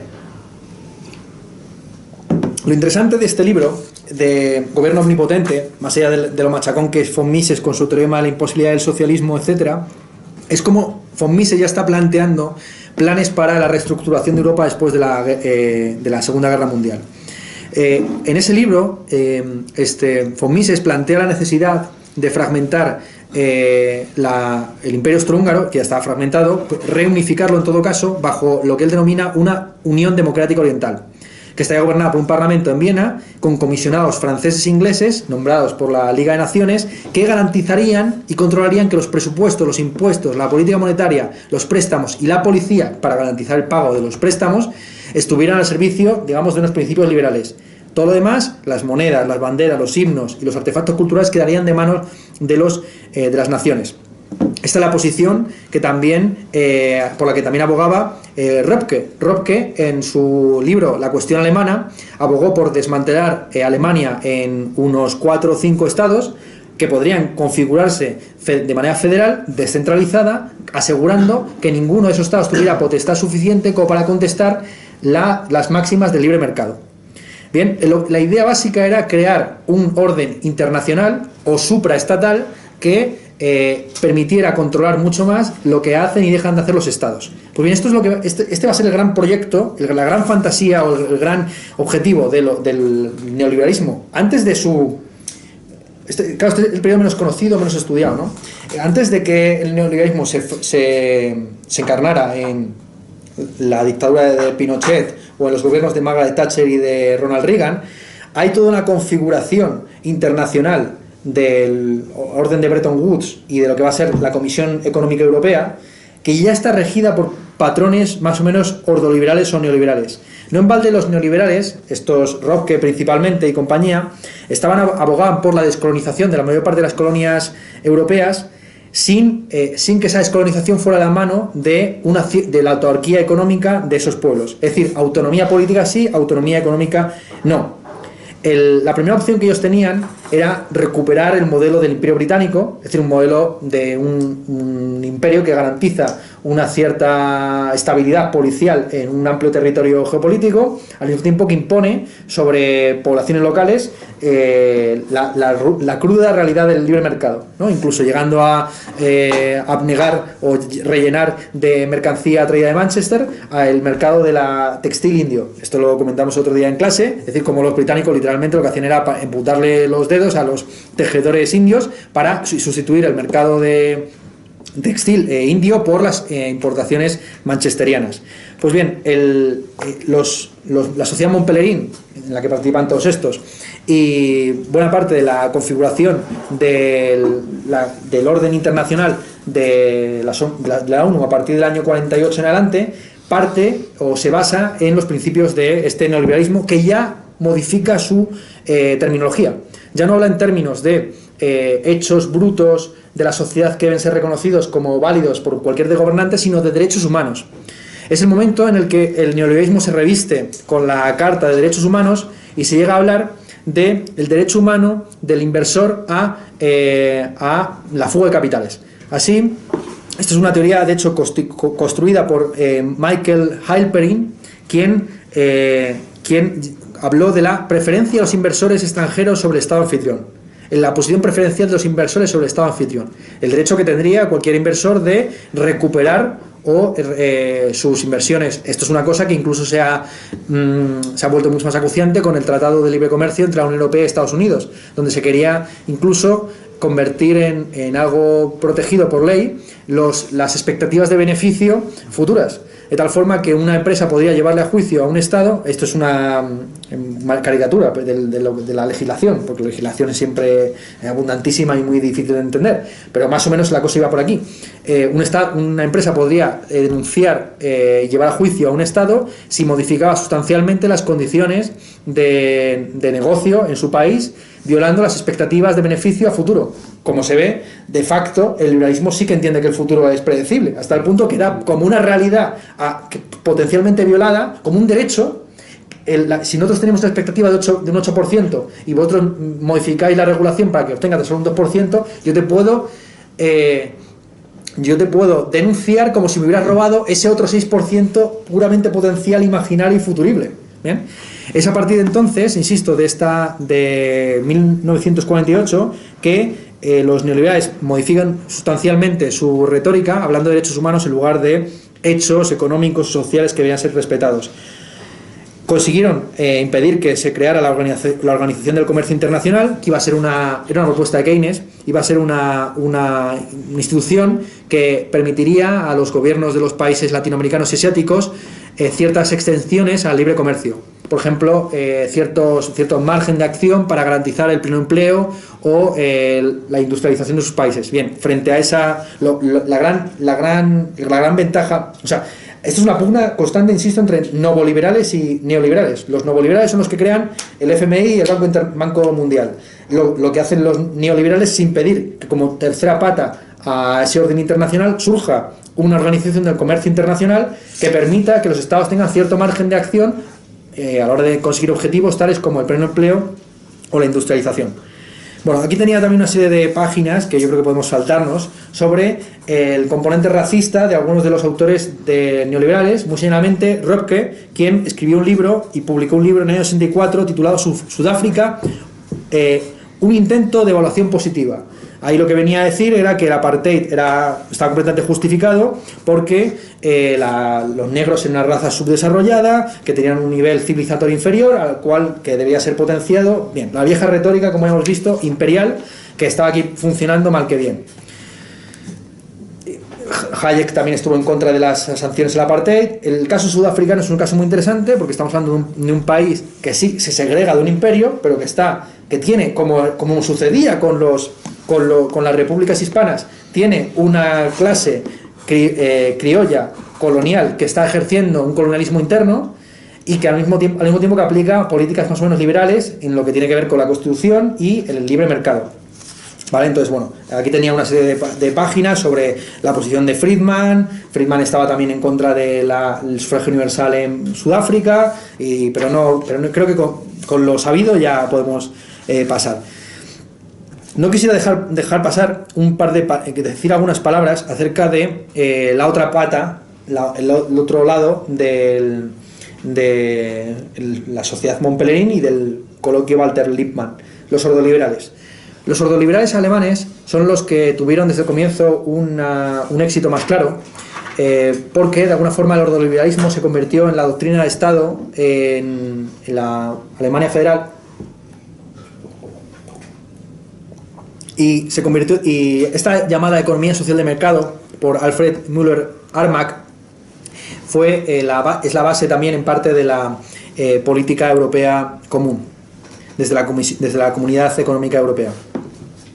Von Mises y Hayek no terminaban de gustarle los ordoliberales, como hemos dicho, pensaban que eran más bien unos ordo-intervencionistas, pero y son los que más aproximan a la, comprensión ingenua que tienen mm, del, neoliberalismo Laval y Dardot. El objetivo básico del ordoliberalismo es garantizar un nivel saludable de competencia. La preocupación básica de los ordoliberales es que si el Estado no toma cartas en la economía para fomentar la competencia, se van a formar una serie de monopolios que de alguna forma van a terminar acabando con el mercado. Esta es una lectura eh, de, las dinámicas de mercado heredada o tomada de Schumpeter. Para Schumpeter el socialismo y el comunismo eran inevitables y no por ello eran deseables, en la medida en que los, eh, los mercados tienden a generar desigualdades, acumulaciones de capital que conducen a monopolios, que en última instancia son apropiados por el Estado y que, y que, y que unifican, por así decir, y verticalmente la economía. Pues bien, lo que debe hacer el Estado precisamente es funcionar a modo de una especie de arbitraje imparcial que impida la formación de esos monopolios, de esos monopsonios, de esos oligopolios, eh, asegurando una competencia al mismo tiempo saludable, saludable en el sentido de que los trabajadores tampoco se queden sin su parte del pastel por la vía de eh, pues un cierto salario mínimo, una, una cierta prestación social, etcétera, etcétera. Uno de los principios básicos del ordoliberalismo es la división del trabajo dentro, del, eh, dentro de la, esfera económica. Así, para los ordoliberales había una división muy fuerte, que se sigue manteniendo a día de hoy, entre la política monetaria, la política fiscal y la política macroeconómica. Para los ordoliberales, la política fiscal, es decir, el equilibrio entre los ingresos y los gastos del gobierno, es una potestad del gobierno, pero la política monetaria debe ser responsabilidad, y esto es lo que se aplicó en así es como se configuró la, así es como era la Reserva Federal y así es como es el Banco Central Europeo, la política monetaria debe estar en un banco central independiente, comprometido con los eh, valores o principios de la estabilidad y la eh, baja inflación, aislado de las, de los, de las presiones del ciclo eh, electoral. Aquí, como vemos, de alguna forma los ordoliberales tomaban la lección de Spencer. ¿no? Hay que restringir el derecho soberano de los parlamentos, como creando instituciones independientes que eh, tengan en, man, en su mano pues, elementos tan importantes para la política económica como es la monetaria. En cuanto a la política macroeconómica, esto es interesante subrayarlo, para los ordoliberales esto no es potestad del Estado, sino de los sindicatos y de los, los trabajadores. Son los, es la propia sociedad civil articulada corporativamente bajo la forma de eh, empresas y sindicatos la que debe gestionar índices macroeconómicos como el empleo eh, y otros. Bien, al, gobierno tan solo le corresponde la política fiscal y a las instituciones independientes estatales les corresponde la política eh, monetaria. Michel Foucault, en este, este libro, por una vez traigo algo que pueda enseñar físicamente, eh, Michel Foucault en este libro, El nacimiento de la política, que es un curso del año 78-79, eh, de alguna forma popularizó el término neoliberalismo dentro de la Academia Internacional y hizo un análisis muy interesante en el que estableció un paralelismo entre la escuela de Friburgo, eh, de la que viene Neuken y muchos de los eh, miembros del ordoliberalismo, y la escuela de Frankfurt. Lo que viene a decir Foucault en un pasaje muy breve, página 114 o 116 por aquí de esta edición española, es que tanto la escuela de Frankfurt como la escuela de Friburgo se enfrentaron a la racional irracionalidad de la economía capitalista. En el caso de la Escuela de Frankfurt, esa racional irracionalidad se analizaba bajo la distinción entre racionalidad, instrumentalidad y racionalidad conforme a fines. Esto es una teoría, la teoría de Horkheimer, asumida parcialmente también por Adorno en la dialéctica de ilustración. Horkheimer, y en textos previos, eh, Horkheimer analiza cómo eh, pues la época moderna se puede entender como la, la entronización del principio de la racionalidad instrumental, que es la maximización de los recursos en busca de unos, de unos beneficios o fines, sin plantearse si esos fines son legítimos o no. Es decir, el, si el principio que debe regular la sociedad es la maximización de los recursos para fines en concurrencia y demás, tan legítimo es desde un punto de vista puramente instrumental el holocausto como, eh, qué sé yo, el estado de bienestar. ¿Bien? Porque en última instancia se trata de asignar unos serie recursos para cumplir unos fines sin cuestionar si esos fines son legítimos o no. desde un punto de vista puramente instrumental, igual de legítimo es el exterminio de los judíos que eh, el asegurar la vivienda para todos los seres humanos. Pues bien, los, los, eh, los, mientras que la escuela de Frankfurt, por así decir, denunciaba esa racional irracionalidad de la economía de mercado, lo que buscaban hacer, en todo caso, los, los miembros de la escuela de Friburgo, eh, y aquí Foucault juega con esto de que las dos empiezan por FR muchísimo, era regular o intentar introducir una cierta racionalidad en esa irracionalidad. ¿Cómo? Por la vía, insisto, de la intervención estatal, de la regulación, de la división de los poderes económicos, etcétera, etcétera. Y este neoliberalismo es el que, de alguna forma, eh, crea las bases de la Unión Europea. Eh, cuando se firma el Tratado de Roma, hay una división entre los viejos liberales austriacos y los eh, nuevos liberales de Friburgo. Para Hayek y von Mises, el modelo de la, de la Comunidad Económica Europea no termina de convencerles frente a la visión que tenían los sordos liberales que se dieron cuenta que a través de la configuración de un mercado europeo continental podían, podían crearse eh, órganos jurídicos supraestatales que implementaran o que obligaran a los estados a eh, cumplir ciertas políticas macroeconómicas. Así, uno de los primeros resultados del Tratado de Roma del año cincuenta y tantos, que es el que funda la Comunidad Económica Europea, es la configuración de un Tribunal de Justicia que, eh, que por así decir, podría imponer ciertas restricciones, ciertas penalizaciones, anulando ciertos tramos de la soberanía nacional. Este, es este ha sido el modelo bajo el cual se ha ido construyendo poco a poco la integración europea, la idea de una gobernanza multinivel que supone un compromiso entre el ordoliberalismo alemán que ya hemos visto cuáles son sus fines, y el neocolonialismo francés. Y aquí siempre vemos cómo todos los temas al final terminan confluyendo. Los franceses, inicialmente, Francia y Bélgica, pero vamos a llamar a todos franceses así por, la puta cara, ¿vale? Porque Bélgica no existe, es decir, Bélgica sí que es un estado ficticio e inventado, eh, Bélgica es un conglomerado, sí que es un monstruo, es un estado fallido, pero de que todas, todas. Bélgica y Francia entran en la Comunidad Económica Europea con sus imperios a cuestas y el inicialmente el 90% del territorio bajo jurisdicción de la Comunidad Económica Europea es extraeuropeo. Es decir, no, es Argelia, es el Congo, es un montón de territorio que estaba todavía bajo posesión formal de Bélgica y de, y de Francia. Y, para, y el modelo neocolonial francés era que eh, Francia y Bélgica iban a tener una relación privilegiada con esos territorios independientemente de que fueran eh, eh, fueran todavía provincias de Francia o regiones independientes.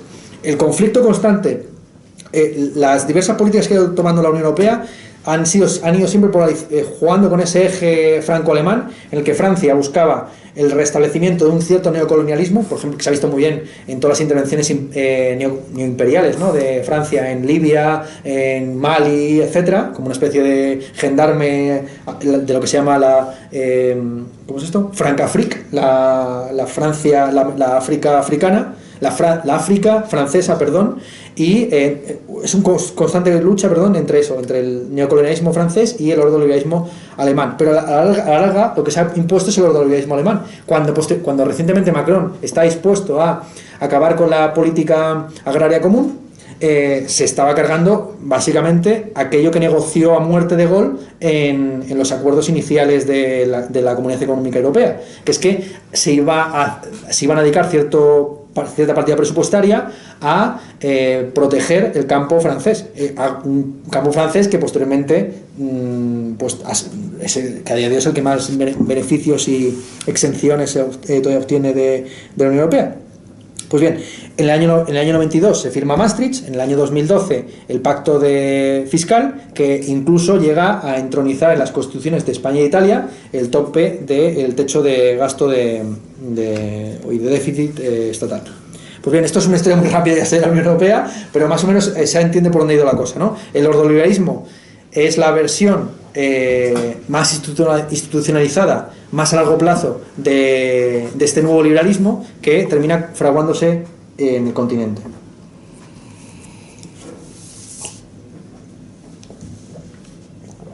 Bueno, yo creo que sí, vamos directamente a una periodización que me gusta a mí mucho. Bueno, vamos, a contar un par de cositas eh, que serían interesantes contar antes de entrar en los años 70, 80, que es lo más conocido seguramente de este. No, ya no, ya no hay tiempo para nada. Que, me hubiera gustado comentar algunas cosas sobre el monetarismo. El monetarismo de alguna forma es eh, la versión económicamente más fundada de esto que hemos estado exponiendo hasta ahora. El monetarismo es una de, las teorías económicas que justifica esa diferenciación entre la política fiscal y la política monetaria y que explica por qué, eh, en términos económicos, eh, la, moneda tiene que ser potestad de una institución independiente. Para los austríacos, eh, es que la moneda ni siquiera tiene que ser potestad de una institución. Los austríacos creen que la moneda debería ser potencialmente acuñable por cualquiera. Es decir, que yo podría aquí perfectamente distribuir unos papelitos que sean el, el, castro, y es un castro, dos castros, tres, tres Castro, ¿no? son, es la moneda de los Castro que tiene aquí circulación con la cual se pueden adquirir nuestros libros en la central. Y, la central ya verá si ya quiere eh, aceptar mi moneda o no. Para los austriacos la, moneda, la moneda o bien se debe fijar conforme al patrón oro o bien debe fluctuar porque cada particular puede crear sus propios eh, medios de pago y etcétera, ¿vale? Entonces, me hubiera gustado contar muy rápidamente cómo el monetarismo de Milton Friedman no tiene nada que ver con la escuela austriaca, aunque se suelen confundir, son dos escuelas además mutuamente muy peleadas y demás, pero no me da tiempo, entonces vamos directamente al meollo de la cuestión, que es el de los años 70, y una periodización interesante del, eh, del neoliberalismo, por lo menos en Occidente. La historia que tiene David Harvey del neoliberalismo es muy interesante porque eh, lo analiza a nivel global y muestra cómo este se ha ido aplicando década tras década, primero la década de los 70 en Latinoamérica, década de los 80 Europa, década en Europa Occidental, década de los 90 esto, Europa Oriental, con lo que es eh, la desestalinización de los países del este, y eh, década de los 2000 eh, Asia. Entonces, como una especie de constante expansión del, neoliberalismo bajo, bajo diversas formas, yo creo que David Harvey ahí lo que... Mm, de alguna forma usa un concepto muy laxo de neoliberalismo, de tal forma que es tan neoliberal Felipe González como Xi Jinping, ¿no? Y yo creo que habría que distinguir, es decir, no es lo mismo el Partido Comunista Chino que el Partido Socialdemócrata, Socialista Obrero Español, ¿bien? Son dos formas de gobernanza completamente distintas y requerirían de un análisis más detallado que aquí no podemos sino esbozar, hablando de tres momentos del neoliberalismo, por lo menos en su aplicación europea, donde se ve muy bien cómo el neoliberalismo es completamente distinto en los años 80 a lo que sucedió en los años 90 y lo que luego sucedió a partir de los años 2008 en adelante.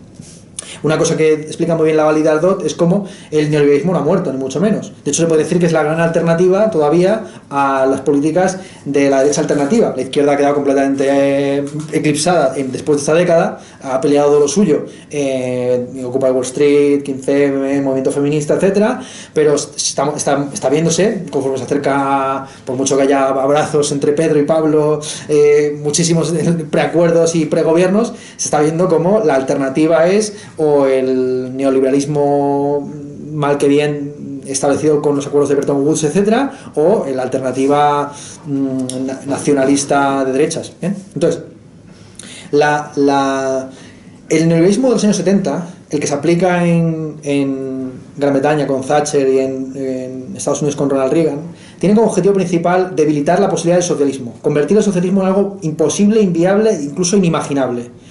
Eh, instaurar en la sociedad la idea de que es más, eh, es más fácil pensar el fin del mundo que el fin del capitalismo. La, las, no, en balde, estamos en una década, la década de los 70 y 80, donde el neoliberalismo acude a la doctrina del shock, donde las políticas monetarias o monetaristas de, de mantener los tipos de interés elevados y desarticular los sindicatos, su objetivo principal es destruir y crear de nuevo la sociedad. Eh, esto con el pulso que hizo Reagan respecto de los, eh, de los controladores aéreos o el pulso de, de, Margaret Thatcher respecto de los mineros en Gran Bretaña. En todos los casos, el paro incluso servía como una herramienta de disciplinización, de la disciplinación de, eh, de una fuerza de trabajo que estaba muy estructurada en por aquel entonces. Hay una diferencia radical entre ese neoliberalismo de los años 80, que es un neoliberalismo combativo, que tiene como objetivo principal, como ya digo, acabar con la propiedad del socialismo, de la socialdemocracia, eh, atacar frontalmente a las organizaciones de la clase trabajadora para volver imposible o inviable cualquier alternativa al capitalismo, y lo que va a ser luego el neoliberalismo normativo de los años después de la caída del muro de Berlín en adelante. Un neoliberalismo normativo que eh, ya no es gestionado por los partidos conservadores, sino por los partidos socialdemócratas. Son los partidos socialdemócratas, empezando por eh, Mitterrand en el 81, siguiendo por Felipe González en el 82, posteriormente todos los, eh, todos los gobiernos, incluida la tercera vía de Blair en Estados Unidos, Schroeder en Alemania y compañía, ahí la, el, el neoliberalismo solamente es una política de choque, estatal, de, desregulación de los mercados, de financiarización de los mismos, de desarticulación de la clase trabajadora, sino que también se, sino que se empieza a crear la idea de una subjetividad basada en el ideal de la maximización, la competencia y la eficiencia.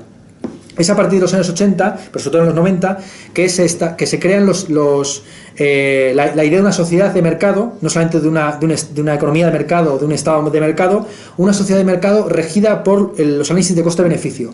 Eh, se, se, aplica a Cholón la teoría de Gary Becker de la capital humano, entender que los, que los seres humanos son un recurso más a ser maximizado y explotado por la vía de eh, el coaching, eh, un montón de técnicas de administración, gestión de empresas, la auditoría, de tal forma que todo, desde el conocimiento hasta, hasta la propia vida, pasando por la reproducción, con lo de los vientres de alquiler, etcétera, puede ser susceptible el análisis de coste-beneficio. Y este es el momento en el que la economía se convierte, insisto, en esa disciplina imperial que pretende establecer una norma y un canon de lo que debe hacerse y de cómo debe hacerse. Lo interesante es cómo son los partidos socialdemócratas los que, teniendo una tradición eh, presuntamente meritocrática y de instituciones técnicas de, intervención en la sociedad, asumen el compromiso histórico de, eh, de aplicar estos métodos de auditoría, de análisis de coste-beneficio bajo la lectura inicial de que por medio de esos análisis de coste-beneficio se iba a explicar o a exponer el beneficio de, la, de, las, de los servicios públicos. Eh, fueron los, eh, los partidos socialdemócratas los que después de la caída de la Unión Soviética entendieron que la mejor, la única, no la mejor, la única justificación de los, eh, de los servicios públicos es que ofrecían un mejor servicio por el mismo precio o menor. ¿Por qué motivo es mejor la, seguridad social que eh, la, sanidad privada? Pues porque, eh, pues porque vas allí y no te pasan un. ¿no? Porque no cuesta 10 veces más, como sucede en Estados Unidos, no te cobran por cada operación que realizan, no te inducen enfermedades crónicas para tenerte como una especie de eh, animal de granja enfermo. Bien, sino, y esas, es, es a través, son los socialdemócratas los que cumplen, los que se tragan o se comen esta idea entienden que los análisis de coste-beneficio van a ser los justificadores, los que van a mantener o legitimar la, eh, la, economía, la economía social de mercado, el estado de bienestar. Claro, lo que, lo que se revela en el año 2008 es que las presuntas instituciones, eh, instituciones neutrales que tenían como objetivo evaluar Mm, evaluar todo, evaluar los costes-beneficio, evaluar el, grado de credibilidad de los bonos públicos, etcétera, eran instituciones completamente corruptas que tenían sus propios intereses privados y que calificaban los bonos según les iba o les venía por intereses puramente corporativos. La, razón por la cual el problema de la desigualdad se eh, visibilizó como un problema político y no puramente administrativo o técnico a partir de 2008 en adelante es porque los test de desigualdad legítima se revelaron como infundados o injustificados. Es decir, las agencias de calificación se revelaron como, eh, como empresas que eran y no como instituciones independientes, neutrales, que, presuntamente simplemente eh, ofrecían votos y puntuaciones de manera eh, imparcial.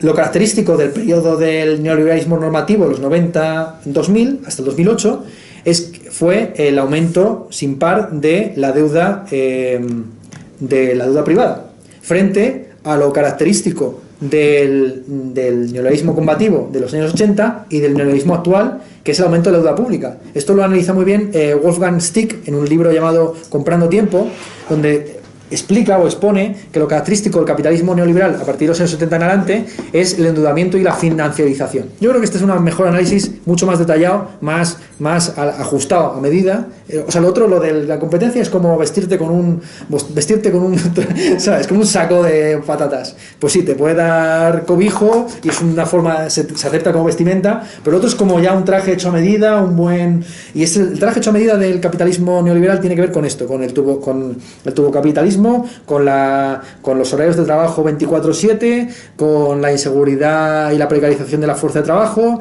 con el surgimiento de un montón de neuropatologías por doquier y con la financiación, financiarización y endeudamiento.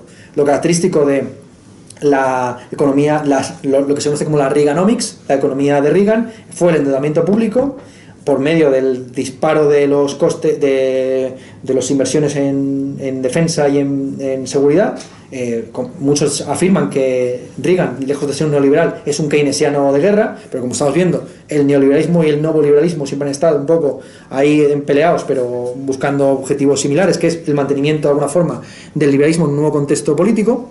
Entonces, bueno, lo característico, como digo, de este nuevo periodo que se abre a partir de 2008 y que no sabemos hasta cuándo va a durar, es el regreso a un neoliberalismo combativo en el que eh, curiosamente ya no se busca justificar de ninguna forma las prácticas eh, como puede ser la de la austeridad. Alberto Alesina eh, fue, el economista de Harvard que habló por primera vez de la austeridad fiscal expansiva. él en principio tan solo expuso cómo eh, los recortes de gasto no tenían por qué provocar necesariamente una reducción en el crecimiento de la economía. Pues bien, fue, esta terminología o esta teoría, la teoría de la austeridad fiscal expansiva, la que asumieron todos los eh, estados, principalmente los estados europeos, eh, a la hora de afrontar la crisis de 2008. Eh, frente a la crisis de 2008 hay dos, hay dos políticas económicas que se han tomado. La, la americana, que es la de la flexibilización cuantitativa, la de la compra de la rescate de los bancos porque eran demasiado grandes para caer, etcétera, y la europea, que en principio es el austericidio. Un austericidio que se aplica más allá de cualquier racionalidad económica. Cualquier economista serio te dirá que la austeridad ya no cumple, no tiene ninguna función una vez que se ha producido la crisis. Esto lo dirá incluso eh, te lo dirán incluso los austriacos. Para los austriacos la austeridad tiene que ser previa a la crisis. La austeridad en la crisis es, lo natural. Es decir, para ellos, para ellos como el Estado es un, debería computarse como un ciudadano más, cuando llega el momento de, recorte de ingresos por vía impuestos, pues tan solo toca eh, apretarse el cinturón.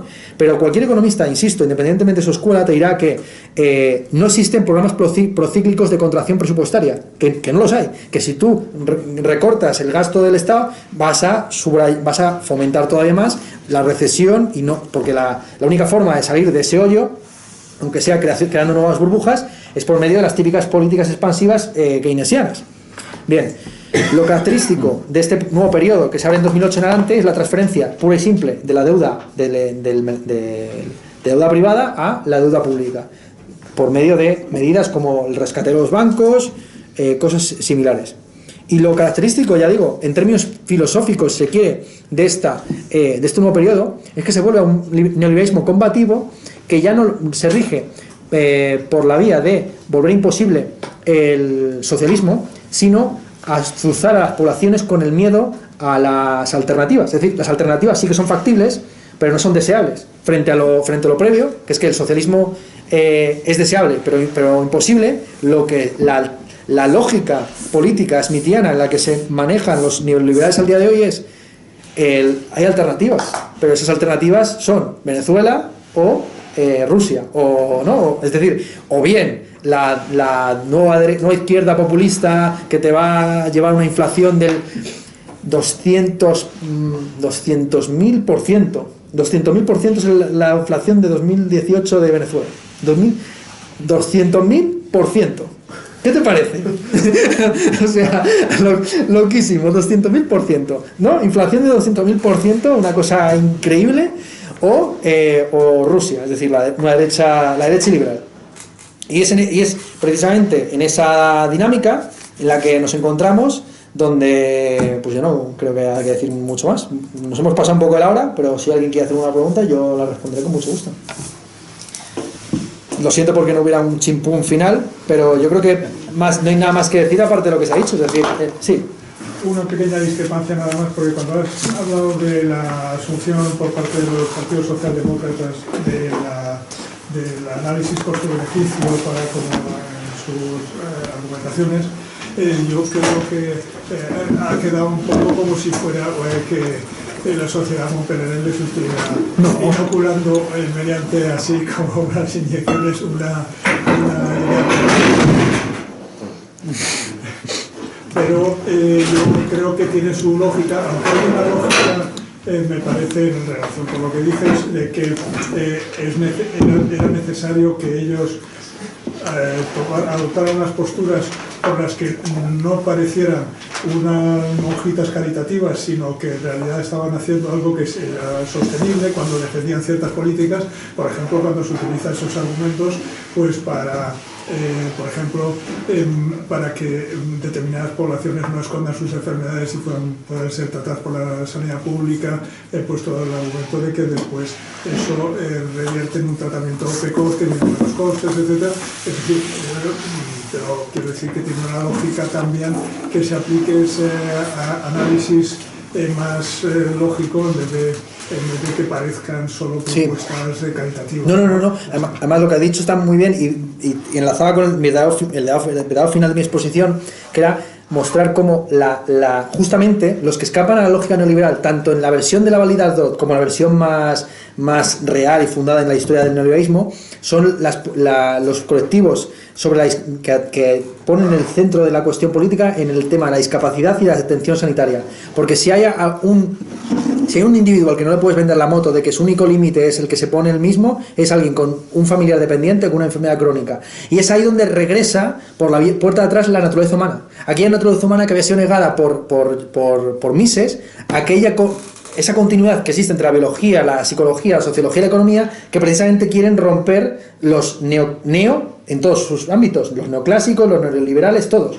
Entonces ellos entienden que la economía es una esfera independiente que no debe, que no se rige por cuestiones naturales, biológicas, psicológicas y sociológicas. Pero justamente, claro, son los discapacitados los que no teniendo una lógica de la maximización o de la eficiencia o de la competencia, porque ellos no se, incluso se